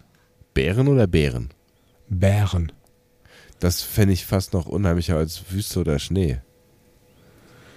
Waldbrände, Klapperschlangen und Bären. Es, jetzt, es wird mir immer weniger zumute, diesen Weg zu gehen. Also Klapperschlangen finde ich auf jeden Fall bedenklich, aber ich glaube, ich kann mir wenig Schlimmeres vorstellen, als einem Bären zu begegnen. Also du fängst in Südkalifornien an und gehst dann bis Kanada. Krass. Und da solltest du nicht nach Ende September ankommen, weil es dann zu viel Schnee da gibt. Achso, ich hatte so viele Bären. 35 Kilometer pro Tag musst du machen. Oh, das ist schon nicht nix. Mit 20 Kilo auf dem Rücken und 2000 Höhenmetern Steigung. Vor allem, wenn du das jeden Tag machst, ne? Also, äh, als, als ich noch äh, häufiger mal ähm, auch so Wandertouren äh, gemacht habe in Urlauben, also das haben wir häufiger äh, einfach ne, so Wanderurlaubsmäßig gemacht. Also, wenn du so über die 20 Kilometer gekommen bist, dann wusstest du aber schon, was du getan hast. An einem Tag. Find, also ich finde ich, find 20, ich, find 20, Kilo, 20 Kilometer schon ziemlich hart. Habe ich jetzt äh, dreimal gemacht. Beim ersten Mal ging es mir auch richtig schlecht. Ja, du bist, du bist fertig. Und dann stell dir mal vor, ja. dann, dann äh, also ne, das geht ja dann schon in ein paar Stunden so irgendwie, weiß ich nicht, dann läufst du sechs Stunden vier, oder sowas. Vier, fünf. Ja. Ähm, und äh, ich habe dann das Bedürfnis, mich aufs Sofa zu legen und mich nicht mehr zu bewegen. Und am nächsten Tag äh, sind meine Beine schwer. Aber dann äh, hast du nicht am nächsten Tag Ausspann, sondern dann machst du am nächsten Tag das Gleiche. Und du läufst nicht nur 20, sondern du läufst aber 15 mehr. Ja. Also das ist schon krass. Das ist, das ist total krass. Kennst du diese, diese Mammutmarsch-Dinger? Diese 100 Kilometer in 24 Stunden und sowas? Ja, ja, ja, kenne ich. Äh, äh, äh, folge ich einer ehemaligen Kollegin auf Insta, die macht das immer mal wieder. Ähm, Finde ich auch äh, krass. Sieht auch spannend aus. Also, ne, sie hat das so ein paar Mal äh, dokumentiert, irgendwie, ne, wenn du dann einfach äh, immer weiterläufst, so, aber. Ähm, ich habe mich da jetzt für einen angemeldet. Wow. Aber also so den ganz kleinen. Also den, es gibt diese Mammutmärsche, äh, die fangen an mit 30 Kilometer. Wir machen den ersten mit 30 Kilometern. Okay, ja. Aber 30 ist schon auf jeden Fall auch schon mal eine Ansage. Dann kannst du, mir, kannst, kannst uns ja berichten, wie es war mit den 30 Kilometern, die man ja. dann äh, da täglich laufen müsste. Ich, ich berichte das, äh, wird äh, im April sein. Ähm, gucken wir mal. Ah, aber ich habe ich hab auf jeden Fall Bock irgendwie. Ich kann es verstehen, absolut. Und dann ist das Lebensstil mit 52 äh, wie Eugen aus München den Pacific Crest Trail zu wandern. Da muss man mal ein halbes Jahr Zeit nehmen. Ich frage, Reese plant das, will der ein halbes Jahr raus oder was? Ja, man kann ja auch den Trail auch, äh, du kannst ja ein Stück vom Trail laufen, ne? Ja, stimmt, okay, ja. Kannst ja mal einen Nachmittag irgendwie fünf Kilometer laufen. Einen Nachmittag auf dem Pacific Crest Trail. zwischen Südkalifornien und Kanada. Kannst du irgendein Stück aussuchen. Irgendwo, machst du halt. Ja. Gut. Ähm, so, während die anderen alle äh, von der Erde träumen, ähm, Detmar ja eigentlich auch, sie ist dann aber dann irgendwann doch auf diese Bubble fixiert. Ähm, was auch ganz gut ist, dass irgendwer sich noch darum kümmert, was da draußen eigentlich passiert, weil, wie wir ja vorher festgestellt haben, bevor sie alle über ihre Träume gesprochen haben, es steht auf Messers Schneider. Ja, genau. Ähm, Burnham versucht diese 30 Sekunden noch rauszuholen. Stamets sagt, ja, ich werde versuchen, uns nicht zu töten. Ähm, die Stimmung Ovo, ist dabei recht gut, oder? Ja, aber sie sind schon angespannt. Ja, ich also bei mir, bei mir hat die Szene schon ganz gut funktioniert. Ja. Ne? Ovo zählt runter ähm, und Detmar schafft es dann tatsächlich bis äh, sechs, Sekunden, sechs Sekunden vor Schluss äh, erreichen sie dann das Ziel und Burnham sagt natürlich Saru, fang sofort mit den Reparaturen an überlässt ihm die Leitung und äh, geht erneut mit Relac quasi in den Nebenraum. So. Ich, also ich glaube, ich werde auch so ein Detmar-Fan. Detmar hat mir super gut gefallen in dieser, dieser Folge, aber auch schon mehrfach. Also ich fand's, fand sie, ich finde sie, ich finde sie so cool an diesem, diesem Steuerboard, auch wenn wir wissen, dass sie nur random irgendwelche Tasten drückt. Wie sie gesagt hat, ja. Wie sie gesagt hat, genau. Ähm, ja, aber ich, ähm, ich finde sie, ich weiß nicht, ja. eine coole Figur. Ja, ich, wie gesagt, mir, bei mir hat allgemein diese Szene wirklich gut funktioniert. Ähm, sie hätte sehr, sehr leicht kippen können. Ja. Aber es hat sie bei mir irgendwie nicht gemacht. Also ich, es hat wirklich mir gut gefallen. Ja, fand ich auch. Ja. Ähm, so, Stamets wird in der Technik erstmal von Zora ge, äh, gelobt. Ne? Also Stamets, das hast du aber gut gemacht. Ne? ähm, ja. Der sagt nochmal, ja, war aber ganz schön knapp. Ähm, Stamets sagt, ja gut, äh, Living on the Edge, ne? Ja. Mag, ich, mag ich ja gern. So. Ähm, und gibt dann auch zu, ja, mal, vielleicht war ich eben auch so ein bisschen äh, äh, zu enthusiastisch, als ich über dich geschwärmt habe, so, ne? Aber ich war halt besorgt, ne, weil du Trennung von Grey und sowas schwierig, ne? Ähm, und der Leader sagt, ja, ähm, es ist jetzt anders, aber nicht schlecht anders. Ja. Und ich erzähle das alles mal, wenn wir zurückkommen. Okay. Und Stamets sagt dann, ja, ich muss dir kurz eine Warnung aussprechen. Ähm, ich werde mich immer bei dir melden, wenn ich das Gefühl habe, dass du verletzt bist. Ähm, weil mein Vater hat mich nie über, äh, äh, äh, unterstützt. Ja, Ne? ja, genau. Und deswegen werde ich dich ähm, doppelt mehr unterstützen. stützen. Genau. Und Adira hält sich jetzt für gewarnt. Ja, das ist eine ganz, ganz sweete Szene irgendwie. Ja, um vor allen Dingen auch uns nochmal wieder ins Gefühl zu bringen. Adira war jetzt zwei Folgen komplett weg, ne, um es nochmal in dieses Gefühl reinzubringen, dass da ja schon irgendwie sowas wie eine Familie bestand. Ja, ne? genau. Ja. Und Gray ist jetzt weg, das heißt, wir dürfen diese, diese ähm, Beziehungsdynamik, die zwischen Stamets, Culber und Adira ähm, besteht, dürfen wir nicht komplett vergessen. Das heißt, es war gut, dass wir jetzt wieder so eine kleine Einführung reinbekommen haben. ja, genau. Burnhams Bereitschaftsraum. Äh, Rillac, äh, Rillac gibt zu, sie ist bewegt, ne? weil ähm, als die ganze Crew über die Erde geredet hat, ähm, da hat sie schon gedacht, ja, die, denen ist die Erde schon sehr, sehr wichtig, ne? aber sie ist immer noch Ach. vorsichtig, die Neuigkeiten von Vance zu ent enthüllen. Ja. Ne? Ähm, ja, und dann äh, sagt Burnham nochmal dieses, dieses klassische Ding, ja, ich weiß, aber das ist das Stück weit Kontrolle, was du irgendwie in diesem komischen Ort, an dem wir jetzt sind, noch hast und dementsprechend kann ich verstehen, dass du es nicht abgeben möchtest, ne? Und äh, die Präsidentin kichert dann irgendwie so ein bisschen unbeholfen, ne? Ähm. Und Burnham sagt dann auch ja, und ich weiß auch, was so eine Information mit mir macht. Ich bin jetzt auch sauer. Ich bin sauer auf die Situation, ich bin sauer auf die äh, Tennessee, ich bin sauer auf Book, ich bin sauer auf die Möglichkeit, dass wir scheitern könnten. Ne? Ja. Äh, Rillick sagt dann auch so mal, aber weißt du eigentlich, was mit Gabrielle ist? Und Burnham sagt, ja, die ist, die ist noch bei Giovini auf Pijar, ne? also da Ja. dieses, dieses Kloster, wo Giovini versucht, wieder klarzukommen. Ähm, Und damit offensichtlich safe. ja, aber die Familie von Rillecks Mutter ist auf der Erde. Und ihr Partner, also Rillecks Partner, hat gerade ein neues Forschungsprojekt auf dem Mond. Ja. Ähm, ja, und damit wissen wir auf jeden Fall, dass Rillick eingebunden ist, ne? beziehungsweise auch involviert emotional. Ja, und damit kann man vielleicht auch so den ersten Reflex äh, verstehen, von ihr äh, eben äh, zurückfliegen zu wollen. Ne? Genau. Ja, also ähm, sie müssen sich gegenseitig unterstützen, sagt Burnham. Ne? Die äh, Crew braucht jetzt Ehrlichkeit, die braucht Vertrauen, die braucht Zusammenhalt. Ähm, Ja, das wir im Prinzip eben schon gesagt haben. Ne? Also jetzt, Genau. jetzt äh, finde ich, verankert sich auch nochmal irgendwie ganz klar, ähm, dass das eigentlich nur einen wirklich sinnvollen Weg gibt, den man hier gehen sollte mit dieser Information. genau. Und das ist so die Denkaufgabe für Rilek und er lässt es auch allein. Ja. Jetzt, jetzt überleg dir mal, was du jetzt mit meinen Informationen machst. Tschüss. So. Ähm, ja, damit ist auch klar, was sie natürlich tun wird. Ja. Wir gehen noch kurz zu Book und Taka, ähm, die ähm, programmierbare Antimaterie, also die Bananen sind jetzt auf den Schildgenerator äh, gelegt. Ja. So, ne? ähm, genau, und sie können quasi los, äh, wenn sie bereit sind. Ähm, Book ist jetzt tatsächlich wieder empathisch. Ne? Mhm. ähm, sagt zu Taka, ja, mach dir keine Vorwürfe, dass du Oros zurückgelassen hast. Und Taka sagt, es vergeht leider kein Tag an, äh, kein Tag, an dem ich das nicht, äh, an dem ich mir keine Vorwürfe mache. Ja. So, ne? Und Book hofft, dass er ihn wiederfindet. Und auf dem Weg, sagt Taka, stoppen wir die DMA und retten Milliarden von Leben. Also die Definition einer Win-Win-Situation. Da habe ich mich kurz gefragt, ob, ob, ob die in der letzten Folge nicht dabei waren.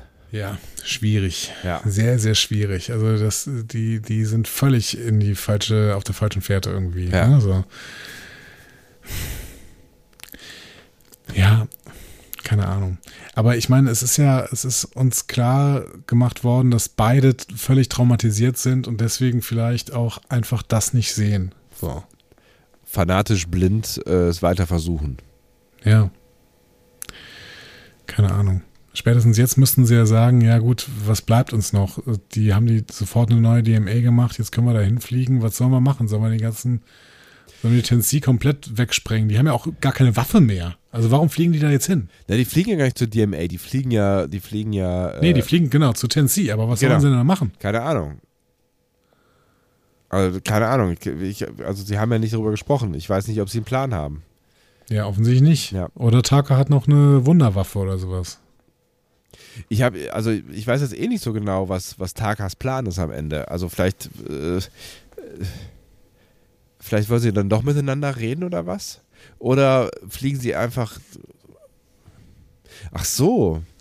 Vielleicht fliegen sie auch einfach, weil ne, sie haben herausgefunden bei der ersten DMA, dass ähm, die Energiequelle auf der anderen Seite ist. Jetzt fliegen sie einfach auf die andere Seite und äh, äh, machen die nächste DMA kaputt. Und nehmen halt die Energiequelle. Ja, aber die andere Seite ist ja innerhalb dieser äh, Bubble. Ja, ja, klar. Deswegen mal bereiten sie das Schiff ja vor, auf die äh, andere Seite zu fliegen.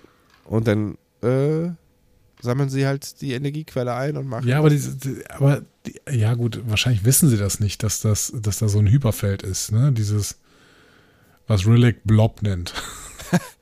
Ja, aber ist doch egal, oder? Ja, da müssen sie erstmal rein. Das ist ja offensichtlich ein Kraftfeld. Ja, aber ja. Hat die Discovery auch geschafft. Nee, die Discovery ist gerade durch die Galactic Barrier geflogen. Was, was meinst du denn? Sag nochmal. Hyperfeld? Blob? Ja, da, da wo die Tennessee sind. Ne? Da Ach so, konnten das sie ja du. quasi hingucken Ja, mit, ja, mit ja. den Informationen. äh, Ne? So. Ja. Und da haben sie doch gesehen, dass da, wo die Tennessee sind, ist ein riesiges Blob-Ding. Ach so, ja, so ein ja. Hyperfeld. Das stimmt. So. Das haben sie, ja, ja, ja. Okay, jetzt weiß ich, was du meinst. Ja. Die Discovery, also, nee, komm, wir erzählen das kurz, kurz zu Ende. Ja. So, äh, Detmar, ähm, Detmar erzählt jetzt, ja, wir, haben's, die, wir haben die galaktische äh, Barriere hinter uns gelassen, wir haben die Milchstraße verlassen, ne? die gesamte Brückenbesatzung applaudiert. Äh, Reese merkt, oh, aber dunkel hier, ne? wenige Sterne. Ähm, so äh, kenne ich den Weltraum nicht. Ne? So Ähm, dunkel, ja, ja. Und Christopher sagt ja, und es ist so ruhig. Ne? Das ist ja der Kommunikationsoffizier für Bryce. Ne? Ja. Das heißt, der hört auch nichts mehr. Ja. Ne? Ähm, ja, Nielsen sagt dann nochmal, ja, so wenige Menschen haben das hier schon gesehen. Ähm, aber zumindest war, sagt sie so wenige und Ja. nicht wie Vance niemand. So, ne? Vielleicht Also weiß die schon mehr als wieder- Vance. Genau, es ist sehr kanonkonform, was äh, Nielsen hier sagt. Ähm, wobei Nielsen ja eigentlich aus einer Zeit kommt, in der das mit TOS noch alles nicht passiert ist. Stimmt. Ähm, Detmar fragt dann ja, was, was machen wir jetzt? Kurs Rendezvous mit Tennessee? Ne? Und Relax sagt, nee, äh, ähm, wir sollten uns zuerst an das Schiff wenden. Und alle so, hä? Was? Ne? Burnham weiß aber Bescheid, ne? stimmt zu, lässt äh, Christopher einen äh, schiffsweiten Kanal für, den Präsid äh, für die Präsidentin öffnen. Und Relax sagt, ja, die erste Herausforderung dieser Mission haben wir gemeistert. Ne? Ich danke Ihnen allen für Ihren Mut, also die Rede, die eigentlich Burnham hätte halten müssen an dieser Stelle. Ja. Ähm, Gibt ja nur ein Problemchen. Genau, es gibt ein kleines Problemchen. Die DMA ist umgezogen, befindet sich in Reichweite von Nivar, Titan und der Erde. Ne? Ja. Das haben wir Titan erwähnt. Ähm, ja, und die gesamte Brückencrew ist natürlich völlig fassungslos. Ähm, und in der Mannschaftslounge nähert sich Saru Turina? Ja. nachdem äh, sie mit General Doyle gesprochen hat. Fluchtartig wieder eine, eine, eine, äh, eine, eine fluchtartige Raumverlassung. Aber ähm, Saru entschuldigt sich für die News ne? und Turina sagt, setz dich doch ein bisschen zu mir, weil deine Präsenz ist für mich tröstend. Das ist auch schon fast eine Liebeserklärung für äh, eine Vulkanier. Ich wollte ne? gerade sagen, das ist, äh, das ist schon ziemlich dick aufgetragen. Ja, genau. ja, also jetzt ist es nicht mehr ganz so awkward wie am Anfang. Ja. So, wir gehen aber nochmal ins äh, Quartier von Burnham. Ne? Die Scans des Hyperfelds äh, geht sie mit Relac durch. Ne? Die sagt nochmal, ja, äh, ich bevorzuge die Formulierung, das ist ein Blob aus Radiowellen. Ähm, und Burnham findet dann einen Planeten, zwei Lichtjahre vom Feld entfernt, ohne Anzeichen von Leben. Und sie sagt, ja, schicken da ein Team hin, um den ersten Kontakt zu äh, untersuchen. Mhm. Ähm, Burnham dankt Rilek nochmal dafür, dass sie der Crew äh, reinen Wein angeschenkt hat. Ähm, und Rilek sagt, ja, hätten wir auch gemeinsam machen können. warum wolltest du eigentlich, dass ich das allein machen sollte? Ne? Mhm. Und Burnham sagt, ja, in Krisenzeiten wollen Menschen, dass ihre Führer nicht durch Unsicherheit oder überwältigende Widrigkeit aus der Fassung gebracht werden, sondern dass es einen Plan gibt und dass es gut gehen wird. So. Und du bist Präsidentin, du kannst denen Selbstvertrauen geben, ein Gefühl von Sicherheit. Ähm, und du bist ja. auch meine Präsidentin. Du bist auch meine Präsidentin, genau. Ja. Und Riddick ist dankbar, dass das jetzt noch so gut zwischen ihnen funktioniert. Ne? Ähm, ach, die, die Erinnerung an dieses Gespräch bringt mich gerade wieder voll in die Weltpolitik zurück. Das ist äh, fürchterlich. Ja, das stimmt. Ja. Ja. Gut. Aber da wollen wir gerade nicht hin. Nee. Eskapismus. Ähm, genau. Ähm, ja. Burnham sagt dann nochmal, ähm, wir haben keine Chance, mit Intensi zu kommunizieren, wenn wir nicht miteinander ko kommunizieren können. Ne? Ähm, und Relax fragt sich, was werden wir wohl in diesem Hyperfeld finden? Tja. Tja. Was auch immer sie finden, sagt Burnham, wir müssen erfolgreich sein. Hat sie recht. Hat sie recht, aber es ist, es ist schon sehr, sehr schwierig. Ne? Also erstmal, ich habe nicht ganz verstanden, was sie jetzt auf diesem Planeten da wollen, weil der ja außerhalb des Felds ist. Ähm, weiß ich nicht. Ja, keine Ahnung. Also, aber sie haben ja auch keine Ahnung. Also irgendwo müssen sie ja anfangen. Ja. Ich würde wahrscheinlich einfach auf dieses Hyperfeld zufliegen, aber was, aber das Problem ist, das kann ja auch wieder als feindlicher Akt äh, interpretiert werden. Also die sind einfach in einer richtig miesen Situation. Ja, voll. Vielleicht macht es dann total Sinn, irgendwie sich in zwei Teams aufzuteilen. Der, die einen fliegen zu diesem komischen Planeten und gucken mal, was da geht. Und die anderen fliegen auf das Hyperfeld zu, aber keine Ahnung. Ja, es ist auf jeden Fall keine dankbare äh, Ausgangsposition, vor allen Dingen in dem, äh, was äh, Book und äh, Taka gemacht haben. So, ne? Also das ist, ja. Äh, ja, das ist schwierig. Ich bin total gespannt, was wir in den nächsten drei Folgen sehen werden. Ich auch und ich glaube, es war selten so ungewiss. Ne? Also ich meine, ähm, ich weiß nicht, wie es dir geht, aber ich habe so gar keine Ahnung, was da jetzt passieren wird. Nee, äh, ich muss sagen, das haben wir in der letzten ähm, Staffel auch gesagt, ne, dass wir gar keine Ahnung hatten, was da kommen sollte, irgendwie in den letzten drei Folgen. Ähm, ich finde weiterhin, dass die Geschichte hier noch ein Stück weit kohärenter ist als in der letzten Folge, ne, ja. ne, wo wir dann plötzlich irgendwie diese Geschichte mit der Musik hatten, die dann irgendwie auch nicht mehr so richtig aufgekommen ist und ja, so. Ne? Also war so, waren so ein paar äh, leere Enden irgendwie oder lose Enden. Das habe ich hier gar nicht, dieses Gefühl. Ich habe das Gefühl, das ist alles irgendwie noch zusammenhängend. Ja, ne? ich auch. Ähm, und jetzt bin ich, ich bin einfach total gespannt, was in diesem Hyperfeld ist und was sie da jetzt machen. Irgendwie. Mega. Und ähm, also tatsächlich äh, war ich, glaube ich, selten so überrascht darüber, dass ich einen Abspann plötzlich zu sehen bekomme, äh, wie in dieser Folge, weil ich irgendwie so drin war und gar nicht ja. so richtig gefühlt habe, wie, wie, also wie viel Zeit vergangen ist und echt irritiert war, als dann plötzlich der Abspann kam und dachte, hä? Wie? Ach so, ja. ist Folge vorbei. Okay. Cool. Da, war, da war meine Wahrnehmung, muss ich sagen, ja. ein bisschen unterschiedlich. Ähm, ich fand auch, dass gerade hier am Ende so die, die Folge so unglaublich einen Flow hatte und ich das Gefühl habe, ich war voll drin und dann äh, war es komisch, dass sie auch schon zu Ende war. Zwischendurch, gerade bei den äh, Erinnerungsszenen von Taka, da hatte ich teilweise das Gefühl, oh, das zieht sich ein bisschen. Auf der anderen Seite war mir schon klar, warum man das machen musste. Ne? Ja. Und ähm, ich habe es dann in Kauf genommen und ich fand auch die, äh, ich fand auch, dass die Beziehung gut dargestellt war zwischen Taka und äh, Oros.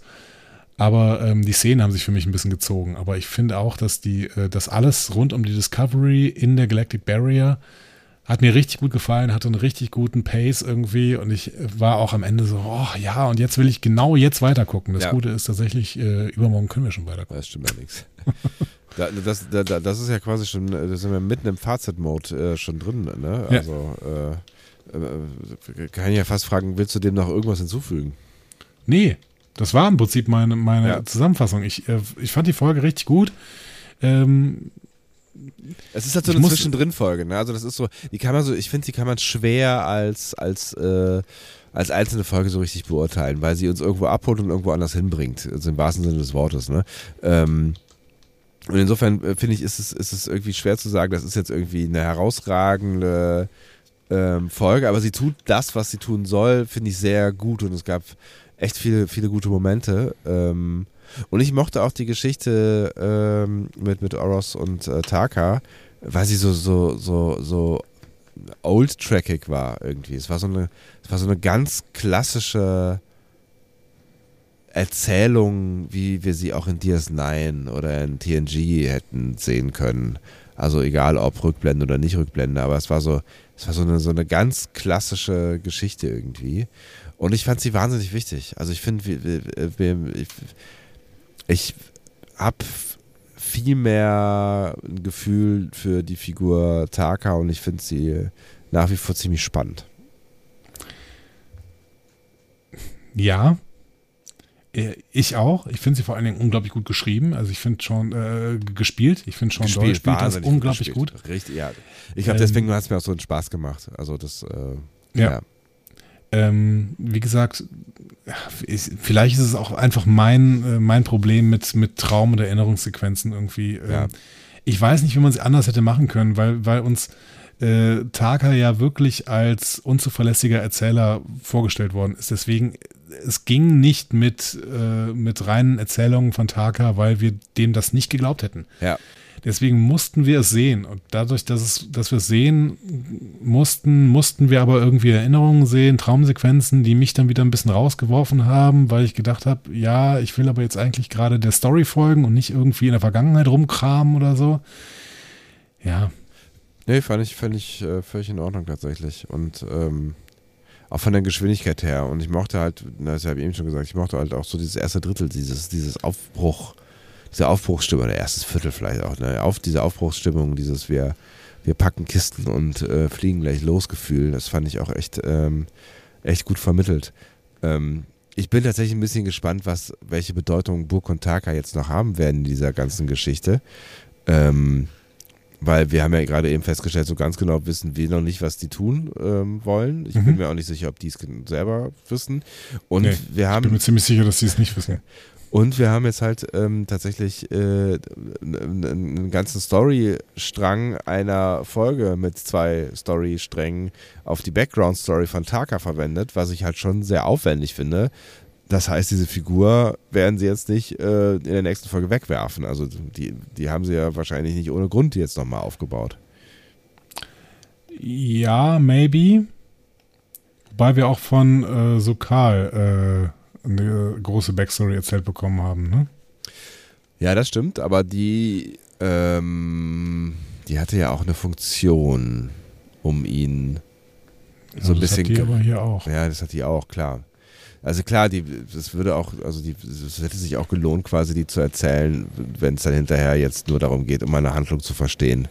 Ähm, die, also ne, wenn, wenn, wenn, weiß ich nicht, Taka jetzt versucht, äh, da den Planeten Platz zu machen oder was auch immer, so, ne, also ja. dass du das irgendwie glaubwürdig zu verorten. Ja, ja keine Ahnung.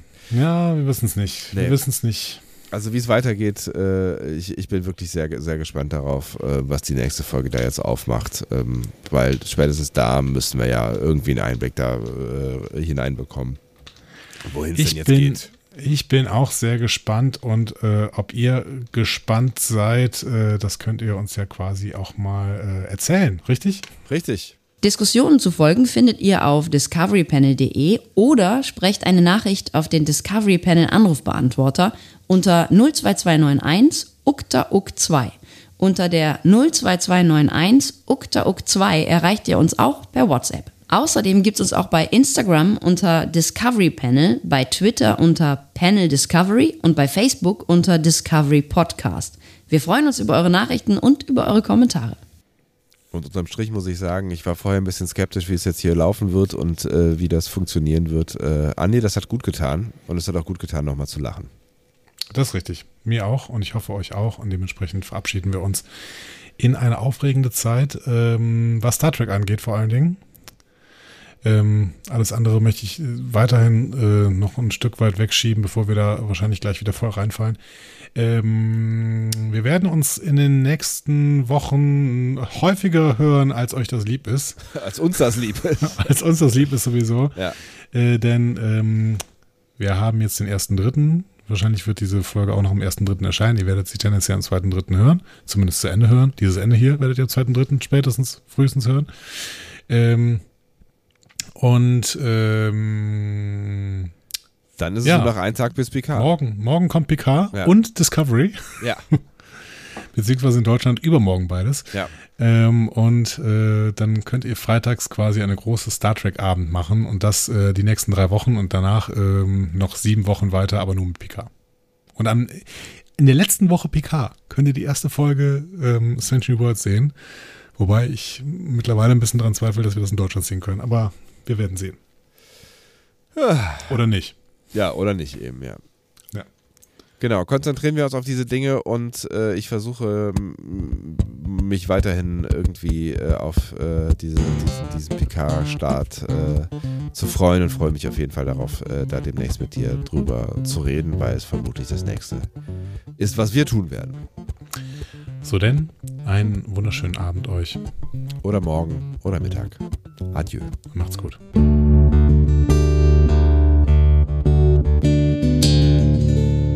Mehr Star Trek Podcasts findet ihr auf discoverypanel.de. Discovery Panel. Discover Star Trek.